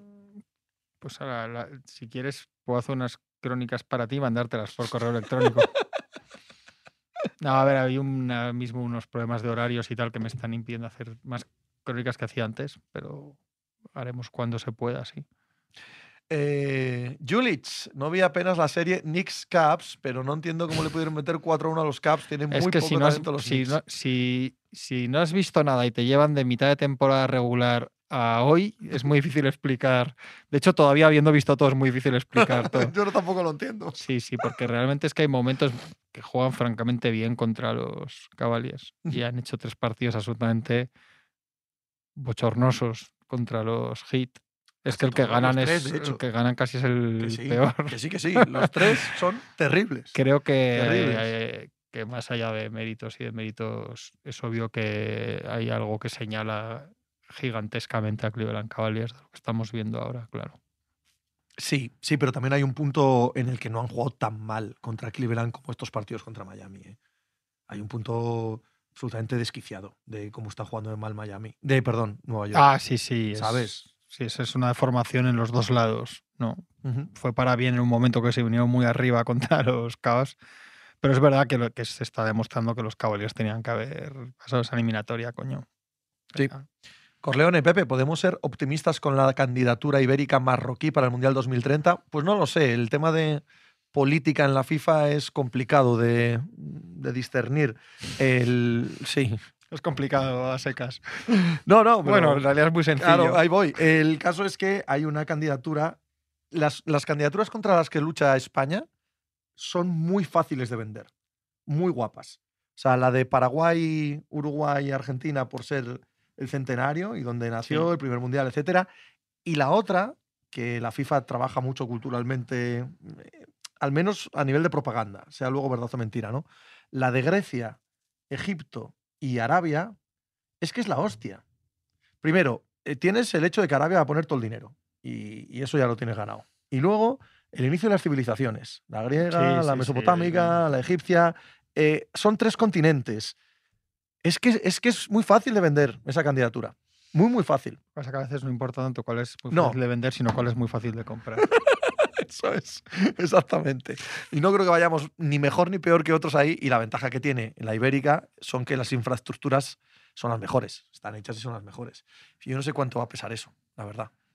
En todo caso, cuando a España le dan algo, es por las mismas razones por las que se lo dan a es, otros. ¿Correcto? Solo que lo hace bien en ese caso. Eso pero es. me hace gracia cuando ganaban otros y, y era como, "Ah, es que esto está. comp-". Bueno, pues cuando te lo dan a ti, seguramente. No, No es que sea el caso, el gran caso de justicia en, en mitad de, de un océano de, de cosas raras. No, nos dieron bueno. los Juegos Olímpicos de Barcelona porque Samaranch era el presidente del COI, por ejemplo. Bueno, Pero coincidió. estas cosas quiero vas- decir. Si vas, vas, quiero decir. Y es mejor no saber nada hasta que se sabe o hasta que hay mm, asuntos legales por el medio. Eh, Bojicán, eh, ¿contra qué equipo tendrían más posibilidades los Heat? ¿Celtics o Sixers? Por igual, yo creo. Mm, Yo creo probablemente Sixers. Por pero igual, bueno, sí. Por igual, en mi opinión. Preguntaban, decían que era problema de, de la defensa de Heat, que los Knicks No. estén así. Hombre, obviamente, obviamente en parte sí, pero también están demostrándose un equipo absolutamente planísimo al que Miami está desactivando con un plan único, simple, súper básico y que no les está exigiendo ni hacer grandes cosas que podrían hacerlas por, por, por el entrenador que tienen defensivamente, pero se están dedicando a, a ver cómo, a, a cerrarse atrás y ver cómo, cómo se de- descompone absolutamente ante sus ojos su rival. Como Quickly, Grimes y Barrett hacen Sí, sí, punk, uno tras no- otro. Pero- a ver, o sea, claro que tiene importancia lo que hay enfrente, pero no jodamos. Sí, Los no, en Knicks este están caso- haciendo una Sí. terrible serie, eh, ellos por sí mismos, ellos solitos.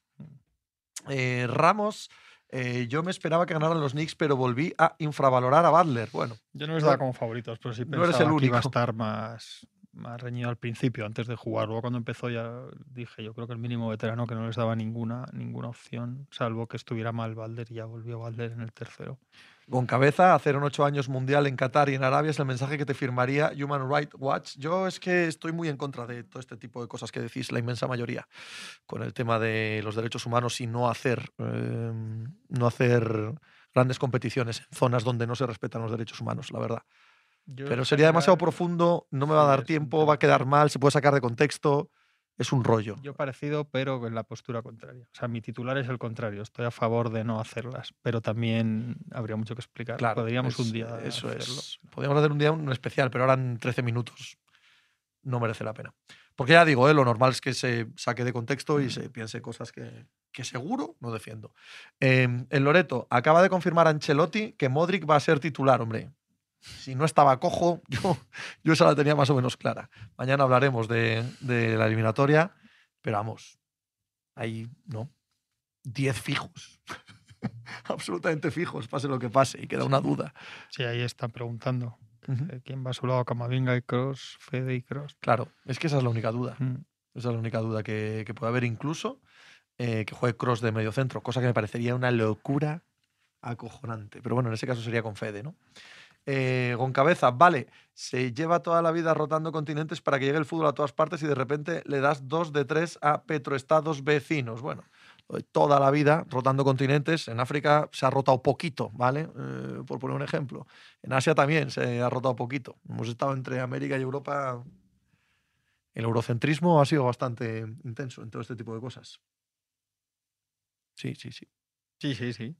claro. es que- Corleone, mañana ha dicho Season que se va a notar ya el eco de la afición, ya que la obra está terminada prácticamente y dicen que el ruido va a ser ensordecedor. ¿Creéis que el City le puede afectar esto? Corleone, nada de lo que diga Season, creo. O sea, es todo mentira, es un, es un hombre que hace un uso de las redes sociales muy divertido, pero es, es comedia, es un espectáculo. es, ¿quién? No sé es qué un, es un tuitero del Real Madrid verdaderamente popular, absolutamente, Fuerísima de todo. pero absolutamente no paródico, pero no, no tiene ninguna información ni nada, aunque está todo el día con ese tema, ¿sabes? Como que sabe, como que entiende. como- Y él mismo es muy consciente de que es todo una comedia, pero la gente te viene y te lo cuenta como si fuera información. Ron Negrita, más de 8.000 espectadores, enhorabuena, ya ves, tío. Cuando se hacen las cosas bien, cuando se trabaja y se cree, se puede. Eso es Eso así. Eh, Juan Pablo más, eh, Ju- Juanma, canción favorita de Kendrick Lamar. Ahí lo tienes. Qué difícil. Escoger solo una. en todos los sentidos. Déjame pensarlo. A mí no me lo preguntáis, pero lo voy a decir. Bitch don't kill my bye. Bitch don't kill my bye. Bitch don't kill my bye. Cuando hacéis preguntas que hacen cantar a Pepe, cantar, cantar. es verdad que están pidiendo en Nueva York minutos para Fournier. ¡Hombre! Eso. y en Escu- Denia. Escucha mínimo veterano de hoy. Sí. Temazo, ¿ves? Hay gente que tiene cierto gusto musical. Mambo. Mentality es una canción. Eh, Es que ya empezamos. Estoy de lo de las canciones. Me pierdo. eh. Loreto, es un programón la pica, pero los 8000 son más falsos que las zapatillas Eh, Nike que venden en los eh, 90 en los ¿cómo que mercadillos. Eso no nos lo dices Es a la que- cara. Pero además, ¿tú qué sabes? Pero bueno, ¿Tú cómo lo sabes? pon pruebas. ¿Tú de qué? No, no me Saca jodas. pruebas. Yo tengo los DNIs de los 8000, ¿eh? ¿Habéis visto la pista de Australia para el ¿No Mundial? está Simmons? Es lo que he visto. No está, yo pensaba que sí que estaba. Yo- sí, yo creo creo que sí. Creo que sí, es que la tenía aquí. Pero vamos, es un equipazo, ¿eh? Porque están además todos los. que no es la primera vez que llevan 10 NBAs. Yo creo que sí que está Simon. Siempre tiene, hace años que Australia son las grandes selecciones. Hay todos raritos de fútbol. Pepe, Fío. ¿recomiendas ver tu Out of Context acerca de las audiencias de Twitch para explicar los 4 8.000 viewers? Por lo que sea, no. Creo que estaba un poco equivocado cuando expliqué aquello. Además, este caso, esto es como lo que decíamos de las selecciones de las sedes. En este caso, no. En es- este caso no, es como aplica. otro. Eso es. Eso es. Leone, Leone Cija. León Ecija, claro. Eh, para el partido del cripto, ¿qué temes más que sea partido par para Anthony Davis o alguno de los del Big Three? Si este último, ¿a quién? ¿Cómo? Que si le toca ser un golfo vago a Anthony Davis o que va a ser un partidazo de Clay, Draymond y Hombre, Curry? temo más a Curry que, que el asunto este de los partidos pares y impares, por lo que sea. en principio. Pero Eh, bueno. Natalio Burgalego, ¿más power hipotético Australia o Canadá? Joder, por lo que ha hecho Australia en la historia del baloncesto y en los años recientes con esta misma generación, debería ser Australia, ¿no? Sí, lo que pasa que Canadá es verdad que lleva un equipo, va a llevar un equipo si van todos, que luego eso hay que verlo, ultra molón, lleno de NBAs y de estrellas o aspirantes a estrella. Pero esperemos que no sea el típico equipo ultra molón, que luego se la pega a lo bestia, que a veces existe también, pero a priori, joder, es un equipo el de Canadá con Sai a la cabeza y todos los demás absolutamente aspirante a medalla, pero veremos, luego hay que jugar FIBA, etcétera, que ya hemos visto eso. Y Australia sabemos que es un equipo muy duro y muy veterano y, y con mucho Ah, pues no ganó el mundial anterior. FIBA. no ganó el sí, mundial anterior. Australia sí, pero es verdad que yo no descartéis eso, que Canadá sea el típico que estamos todos flipados el mes antes y luego llegan y la lían porque son muchos jugadores jóvenes que no han jugado FIBA o no. Talento van a llevar, van a llevar un equipo del que se va a hablar muchísimo si van todos, ¿eh? luego a ver. Canadá llevará a Dylan Brooks, hombre, en principio sí, forma parte del- de la estructura esta futura que llevan. leyenda Pistons. O Mavs. ¿Eh? O. Mavs, sí, efectivamente. Galicia en Bamba, ¿se le están viendo las costuras una vez más a Tibodó? Vaya, hombre. Otro entrenador profesional de la NBA que no sabe entrenar baloncesto. Bojicán. Pues, ¿eh? Didi, No, pues que ya está. pues eso. Que Tibodó es Tibodó. Pues ya está. Bojicán, ya lo ¿os, conocemos hace 20 años a Tibodó. os parece que esté haciendo Dos River una buena serie? Los ajustes son más bien decisión de Harden a mí. Ha hablado mucho, ha hablado Tony también ¿no? y de estos ajustes, pero hemos hablado. Yo creo que no lo está haciendo mal, pero es que Doc Rivers es que no es un gran entrenador. De hecho, me parece de verdad, dentro de que se fetichiza mucho las, los ajustes, etcétera, en playoffs y que existen, pero a veces se saca de quicio, se cree que todo el mundo puede hacer cosas que no, que no todo el mundo puede cambiar de un partido a otro y tal. Creo que es la serie menos de menos sorpresas, creo que es lo que vemos y no. O sea, no hay tanto cambiar, no han cambiado los equipos la rotación dramáticamente, no hay unos, mm, hay, no sé. Yo es que tengo la sensación de que el primer y el cuarto partido lo ganan los a- Sixers porque Harden es muy bueno y mete muchas canastas. Y el segundo y el tercero lo ganan Boston por, porque son mejores que los Sixers y tienen mejores jugadores. Mi punto de sí, vista. sí, hay mucho, hay un poco de fetichización, insisto, en el tema ajustes, que es verdad que existen y han existido toda la vida y cuanto más igualos están los equipos, más cuentan los pequeños ajustes, pero, pero hay un poco, a mí me pone un poco nervioso eso, es que to- parece que todos los equipos tienen, hay algo que pueden hacer y hay veces que un equipo no puede hacer nada porque no tiene los jugadores, porque no tiene las piezas o porque el rival no le deja. De los banquillos no son excesivamente endogámicos, 30 puestos y los mismos 50 nombres, coño. Y, Y el resto del mundo. En Euroliga, mira, Y en la NFL ¿eh? y en Mm, la salen Champions. grandes en entrenadores y ahora ahí suenan Lasso, Po- Xavi Pascual, es Claro. Fiero Paulos ahora para sustituir a Tamán en, en el EFES. Bueno, esto es un poco así, ¿no? Dos Rivers entrenar a Boston Celtics del City. Fue entrenador del año 18 años antes Pero o espera, así en Orlando Magic. Es Pero, que pero, pero espera una cosa, pero espera una cosa. Entonces, ¿se puede ganar la NBA con un entrenador así de malo? Pues ya está, ¿no? Esteban D por 21. El ajuste más importante es que Doc Rivers le diga a Harding que tiene que jugar bien como en el primero y el cuarto. Ahí está. Que le mande canciones de gospel. Que le mande canciones de gospel antes de empezar para recordarle, este es quien eres tú. Y así ya está. está hecho. Joder. Si se ve, formas, si se ve tan claramente que es queso, ¿por qué lo llaman fromage? Se las mando yo Si también. es que no tiene sentido. Corleone, ¿veis a Pablo Lasso dirigiendo en NBA después del Bayern? Sí. No. yo ¿Por no. qué no? Bueno, hombre. pues, Que no, que no, que evidentemente que no. a, priori, sé. a priori no. Eh, Ramorsky, para los pistos han sonado entrenadores no tan conocidos en el circuito NBA hoy. Qué bonito. Bueno, son asistentes. Y. Kevin Oli, que ganó Mm. el college con, con Eticat. Por cierto, somos el único equipo que ganó, tuvo un entrenador que ganó college y NBA. Hay torraritos de fútbol. ¿Cuánta verdad hay en el rumor de Jordi Fernández? Yo creo Hombre, que bastante. ¿eh? No es humor. Sí, sí. O sea, es bastante- información que él está en las Sí. cuentas de. Hay un nivel de asistentes en la NBA que se ponen en una especie de plataforma que son entrevistados para todos los puestos y que algo acaba saliendo. Y eso no es un rumor. O sea, es, la realidad es que está en esa, Sí, sí. Está en en esa consideración porque ha estado trabajando con buenos entrenadores en muy buenos equipos y, y le habrá ayudado mucho ser mano derecha de Mike Brown en, en todo lo que ha pasado en Sacramento este año. Eso no, no ha podido más que reforzar esa consideración. Yo vivía en Cleveland cuando era mucho menos conocido y todo el mundo hablaba, ha hablado allí maravillas de él, se le tiene por un entrenador joven y muy inteligente, y yo creo que lo es además. Sí, y, y que ya está en ese círculo. Sí, y que la buena temporada de Sacramento es obvio que le va a meter en esas entrevistas. Tarde o temprano, sí. tarde o temprano saldrá algo para él. Y más temprano que tarde. O sea, me parece que va a ser muy a corto plazo eso. Julich, ¿quién es más importante? ¿Curry en Warriors o Davis en Lakers? Curry. O igual. Curry. Ninguno de los dos pasa en la eliminatoria sin, Eso sin ninguna el duda. otro. Pero lo de Curry, en fin, el poder gravitatorio del juego de Curry es que probablemente no haya nadie tan importante como él en la liga para su equipo. Sí, hombre. Eh, Tony, BTC, Wembanyama podría superar el éxito de Doncic Sí, o no. o igual. Pero vamos, sí, sí. El, ¿O no? El potencial. O igual. El potencial es tan loco que sí, que la verdad es que sí. No es- se puede pensar que sí. O que no. O igual.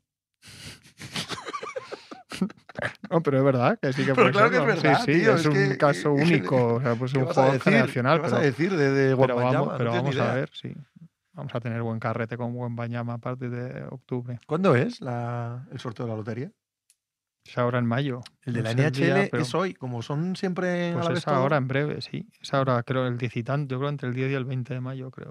El Loreto, Pepe, ¿qué me recomiendas verte en la gala en Teledeporte o en Delantera RIP? ¿Qué es más prescindible? No me da la vida para los dos. Pues mira, eh, te ves Delantera RIP, que la audiencia va directa, y si te llaman del EGM dices que has visto la gala de Teledeporte. Ya arreglado. ¿Ves? Vale. Dusogor, Juanma, ¿crees que LeBron tiene legitimidad para decir a quién deben retirar la camiseta de los Lakers? Sí, hombre, puede decir lo que quiera él. No, tampoco creo que él decida eso, ¿no? Pero ¿por qué? No. Porque es, esta- es que igual se me escapa Ha algo. dicho de que Anthony Davis tiene que ah, bueno, hombre, camiseta. pero Es un poco lo de tiene Kobe Pau. legitimidad de decir eso de un compañero suyo, sí, además. sí. sí. Como ganen este año, ya te digo, ya sí les van a retirar la camiseta, a Pero, pero, no pero al día siguiente. No, hombre, a Lebron seguro. No, no, ya, Anthony Davis A también. Davis ahora mismo yo creo que no. Sí, pero... sí, sí, sí, ya te lo digo yo. Fijo. Eh, León Ecija, ¿qué posibilidades tenemos vuestros 8.000 seguidores? Mm, ¡Wow! Todos y cada uno de vosotros. De ver y escuchar una entrevista con Jordi Fernández. En serio, ¿sería posible un tipo de entrevista a este tipo de protagonista en un espacio como el nuestro? Bueno, aquí ya hemos tenido a Jorge Garbajosa, Posible hemos tenido ser. a Machín, eh, el eh, director del UAE de Sí, ciclismo. además tengo buena relación con Jordi Fernández, o sea que sí que Claro, sería posible. Gente aquí de mucho nivel, ¿eh? Sí, sí, pues lo miraremos. Quique García todos los días un tancatón con Doras con el PIC 10. Está llevando con mucha entereza todo. Quique García me da la sensación. Discrepo. ¿No? ¿Crees que, crees que lo está llevando mal? Para, para lo que lleva encima. Eso sí, pero entereza no es la palabra que usaría Bueno, para pero- definir cómo lo está llevando. pero con cierta sorna, ¿no? Sí, Algo eso siempre. saludable. Eso siempre. Eso me parece Ese- saludable. Ese, ese humor castellano Sí, seco, sí, sí, eh, palentino. Sí. Podéis entrevistar a Lasso. Esto es un poco más complicado. A ver si estáis ir a la NBA. Venga, seguido, oye, Mm. nos, vamos a coger papel y boli. Nos podéis pedir una lista, ¿no? de Iba a decir, iba a decir que ahora me voy a, a 3 de descuento. Creo que no hemos tenido ninguna ninguna conversación por, por eh, WhatsApp hoy. No, no, supongo que habrá 3 de descuento. Pero no tengo, ahora mismo no tengo más confirmación que, que es lunes y que siempre hacemos 3 de descuento los lunes. Es suficiente, ¿no? Pues ya está, me voy para arriba y empezamos 3 de descuento por aquí, para que ¿vale? nos cuenten por qué cuesta tanto. Hombre, Jordi puede contar un montón de cosas, pero tampoco es en ese sentido confirmado. Él lleva, él ha hecho su carrera allí, no es un entrenador que salta desde Europa, entre comillas, es un ciudadano europeo que se va a Estados Unidos, pero su carrera como entrenador es entera allí. Pero bueno. Mañana más, sobre todo con eh, la mística del Bernabéu.